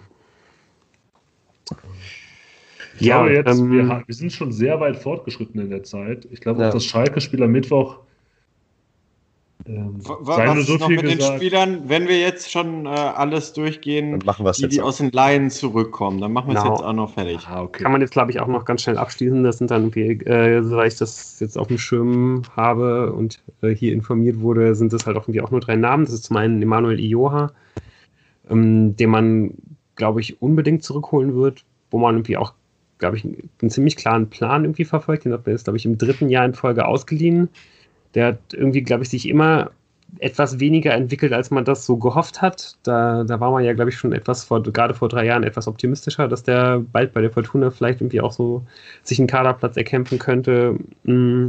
Aber er hat sich zumindest jedes Jahr ein Stück entwickelt und ist eigentlich jedes Jahr ein kleines bisschen besser gewesen als vielleicht im Jahr davor und macht da, glaube ich, auch gerade bei Holstein Kiel einen ganz ordentlichen Eindruck wenn man in der zweiten Liga spielt, ist das, glaube ich, jemand, äh, den man völlig bedenkenlos Definitiv, einsetzen kann, wo man ja. richtig glücklich sein kann, den zu haben. Und auch äh, für die erste Liga, glaube ich, wird man da dem zumindest, das wurde, glaube ich, auch schon längst so verlautbart, dem halt dann einfach im Trainingslager halt eine Chance geben, ähm, da sich halt auch einen Platz zu erkämpfen. Also der, der kleiner, Nachtrag bei, kleiner Nachtrag bei Skripski gibt es natürlich eine Kaufoption. Sehr gut. Okay. Weißt du, wie hoch die ist? Nee. Ich finde es halt irgendwie bei Joha, wenn ich mir so, in, also so absurd, dass die Kaderzusammensetzung in der nächsten Saison ist ein bisschen absurd, weil überall Bedarf ist, außer im Mittelsturm. Ne? Also Kinan Karaman hat noch Vertrag, Hennings. Ruven Hennings ist noch da. Bei David Kovnatski weiß man nicht, ob er Bock für die zweite Liga hat, aber er hat theoretisch Vertrag. Ähm, ja, also, aber Joa, also den, den, kannst du ja auch wirklich über den Flügel angreifen lassen, gerade wenn man halt ja äh, wenn man absteigt, wird man ja irgendwie auch äh, vielleicht mal zwei oder drei offensive Leute mehr irgendwie in die Aufstellung quetschen müssen. Also ich glaube, da wird, da wird schon irgendwie Bedarf sein. Und ähm, ja, beim David Kownatski muss man sowieso irgendwie abwarten, wo, wo, wohin da irgendwie die Reise geht. Und ja, wenn, wenn Kinan Karaman so weiter knipst wie bisher, äh, Wer weiß, ob der dann überhaupt nächstes Jahr noch im Kater steht. Äh, Gott hätte ich auch nicht gehabt. Also ich äh, äh habe gerade mal nachgeguckt. Ich weiß nicht, ob transfermarkt.de da so verlässlich ist, aber bei Kiel hat er diese Saison äh, in fast allen Spielen auch eine Außenposition bekleidet, der Joa. Ja, ich auch das eigentlich. Gerade bei den Außen irgendwie immer am, am, am stärksten ist. Ähm, aber ja, bei, glaubt ihr denn, also bei David Kovnatski, den sehe ich aber nächstes Jahr nicht bei einem anderen Verein. Also der hat die ja, komplette Rückrunde verletzt. Äh, der hat noch Vertrag, der hat hoffentlich auch Vertrag für die zweite Liga, aber das, äh, davon gehe ich jetzt mal aus. Ähm, der wäre ja auch mit dem Klammerbeutel gepudert, wenn er halt sich nicht bei der Fortuna, sei es in der zweiten Liga, wieder anbieten würde. Ja. Ich glaube auch, dass der jetzt, also dass man den jetzt auch nicht einfach abgeben wird, wenn man den Kaufpreis ja definitiv nicht so schnell wieder reinkriegt jetzt nach der. Äh, ja, glaube ich auch nicht. So, und also ich denke ja. auch eher, dass er da bleiben wird. Ja, habt ihr wahrscheinlich recht, aber auch da würde ich, glaube ich, ganz gerne die Diskussion auf eine spätere, äh, auf ein späteres Gespräch dann irgendwie gerne schieben und dann ähm, jetzt noch auf die letzten beiden Namen zu sprechen kommen, die äh, von, Spiel, also für, von, von Spielern, die ausgeliehen sind und zurückkommen werden. Das ist zum einen zum einen äh, Gökhan Gül, der an Wien Wiesbaden ausgeliehen ist wo ich jetzt auch sagen muss, dass ich da gerade nicht so auf dem Schirm habe, wie, ob der da spielt, aber nee, ich glaube nicht, nicht, der hat äh, auf jeden Fall. Ja, Nein, genau. der spielt einfach fast nicht. Ja, und ähm, ja, ist, glaube ich, dann auch extrem schwierig. Also da, mit dem wird man, glaube ich, auch einfach eher nicht planen. Übrigens auch ehemaliger Fritz Walter äh, Medaillengewinner, mhm. glaube ich. Und dann hat man noch einen anderen, auch ziemlich talentierten Spieler, Äh, Dejan Lovren, der. Spielt auch nicht. Ja, also wo, glaube ich, auch, ja, wo immer gesagt wurde, dass der extrem talentiert ist, aber irgendwas scheint da zu fehlen und ich glaube auch da muss man sich wahrscheinlich langsam realistischerweise davon verabschieden, dass wir den nochmal im Fortuna-Trikot in dem Punktspiel sehen werden. Davor Lovren, der Davor. Dejan, der Genau. spielt bei Liverpool. Genau. Dejan, den würde ich, würde ich nehmen. Ja, weiß ich gar nicht. Der hat, glaube ich, so ein paar unschöne politische Einstellungen. Ah ja, das stimmt, stimmt. Aber dann ist der Bruder doch bestimmt auch. Man weiß Nee, nicht. nee, Wenn man nein, alles das kannst ist du ein jetzt guter Junge. Sippenhaft nehmen. Das ist ein richtig Eben. guter Junge. Geburtsort München übrigens, sehe ich hier gerade. Ja, ja, ich war letztens auch beim, was heißt letztens vor zwei Am Jahren. Geburtstag. Beim, ja, Geburtstag nicht, aber äh, bei einem Vorbereitungsspiel des TSV 1860 auf so einer Bezirkssportanlage gegen den Heimatverein der Lovrens. Da Aha. haben, glaube ich, beide gespielt und ähm, Boah, das? Arzia München oder wie heißt die? Eh, Nee, ähm, ich habe den Namen vergessen, aber das war das erste Spiel vom Torfürsten, Antonio, äh, nee, Adriano Grimaldi, Grimaldi. Äh, für, äh, für die 60er. Und ich habe natürlich jedem, der es nicht hören wollte, erzählt, dass der halt nur knipsen wird, was er auch gemacht hat. Ah. Jetzt bei KFC Uerdingen hat sich eher nicht gelohnt, aber es ist Torfürst. ja. Ah, der Torfürst, ey. Äh, Okay. Also es gibt noch einen generell. Namen. Moment. Ja. Es gibt noch einen Namen, Shinta Appelkamp, der jetzt in der äh, zweiten die ganze Zeit spielt und knipst. Vielleicht wäre der für den Zweitligakader was. Der hat auf jeden Fall auch noch ein Jahr Vertrag. Also ich glaube, Mhm. der wird auf jeden Fall mit ins Trainingslager fahren und so weiter. Da muss man irgendwie gucken, was da draus wird. Der sieht immer noch so ein bisschen, also zumindest so auf den Fotos, die man sieht, so aus, als ob der sich halt noch einen Körper für einen Fußballspieler oder für einen Profisportler anschaffen müsste. Also den, der sieht wirklich ganz schmächtig aus, aber äh, muss natürlich nichts heißen. Aber ja. Auch äh, Shinta Appelkamp ist natürlich äh, Friend of the Podcast und ähm, Hm. ähnlich wie bei Maduka Okoye wünschen wir dir nur das Allerbeste. So, Tim, ich habe noch eine Frage an dich. Wirst du denn jetzt das Schalke-Spiel mit oder ohne Atmo-Option gucken? Ähm, das ent entscheide ich, glaube ich, spontan. Ich äh, weiß nicht, äh, vielleicht gucke ich es auch ganz ohne Ton. Aber du bist der Einzige, der das, äh, der das jetzt schon experienced hat, wie das läuft mit Ich, der Atmo. ich, ich hätte erstmal eine Gegenfrage und währenddessen denke ich drüber nach. Okay. Äh, was sind denn eure Tipps? Also meine Gegenfrage wäre ja zuerst mal, guckt ihr euch das Spiel denn überhaupt an? Also Ja, äh, ja. ich habe gestern, ich, Nein, Ja, das, ja, das ich hab ich auch ist, habe Ja. ich extrem, habe ich mir extrem die Sinnfrage gestellt und auch ähnlich stark gestellt, wie ich mir die nach einigen äh, fiesen Auswärtsniederlagen im, im November oder im Februar in Paderborn oder in noch schlimmeren Städten, äh, wo, wo man so in der dritten Liga mal oder in der vierten Liga mal so aufgelaufen ist, gestellt habe. Also das Also kurze Antwort, der Termin ist geblockt. Ich habe mir nichts anderes vorgenommen. Ich fange an wie gegen Paderborn. Gegen Paderborn habe ich nicht durchgehalten.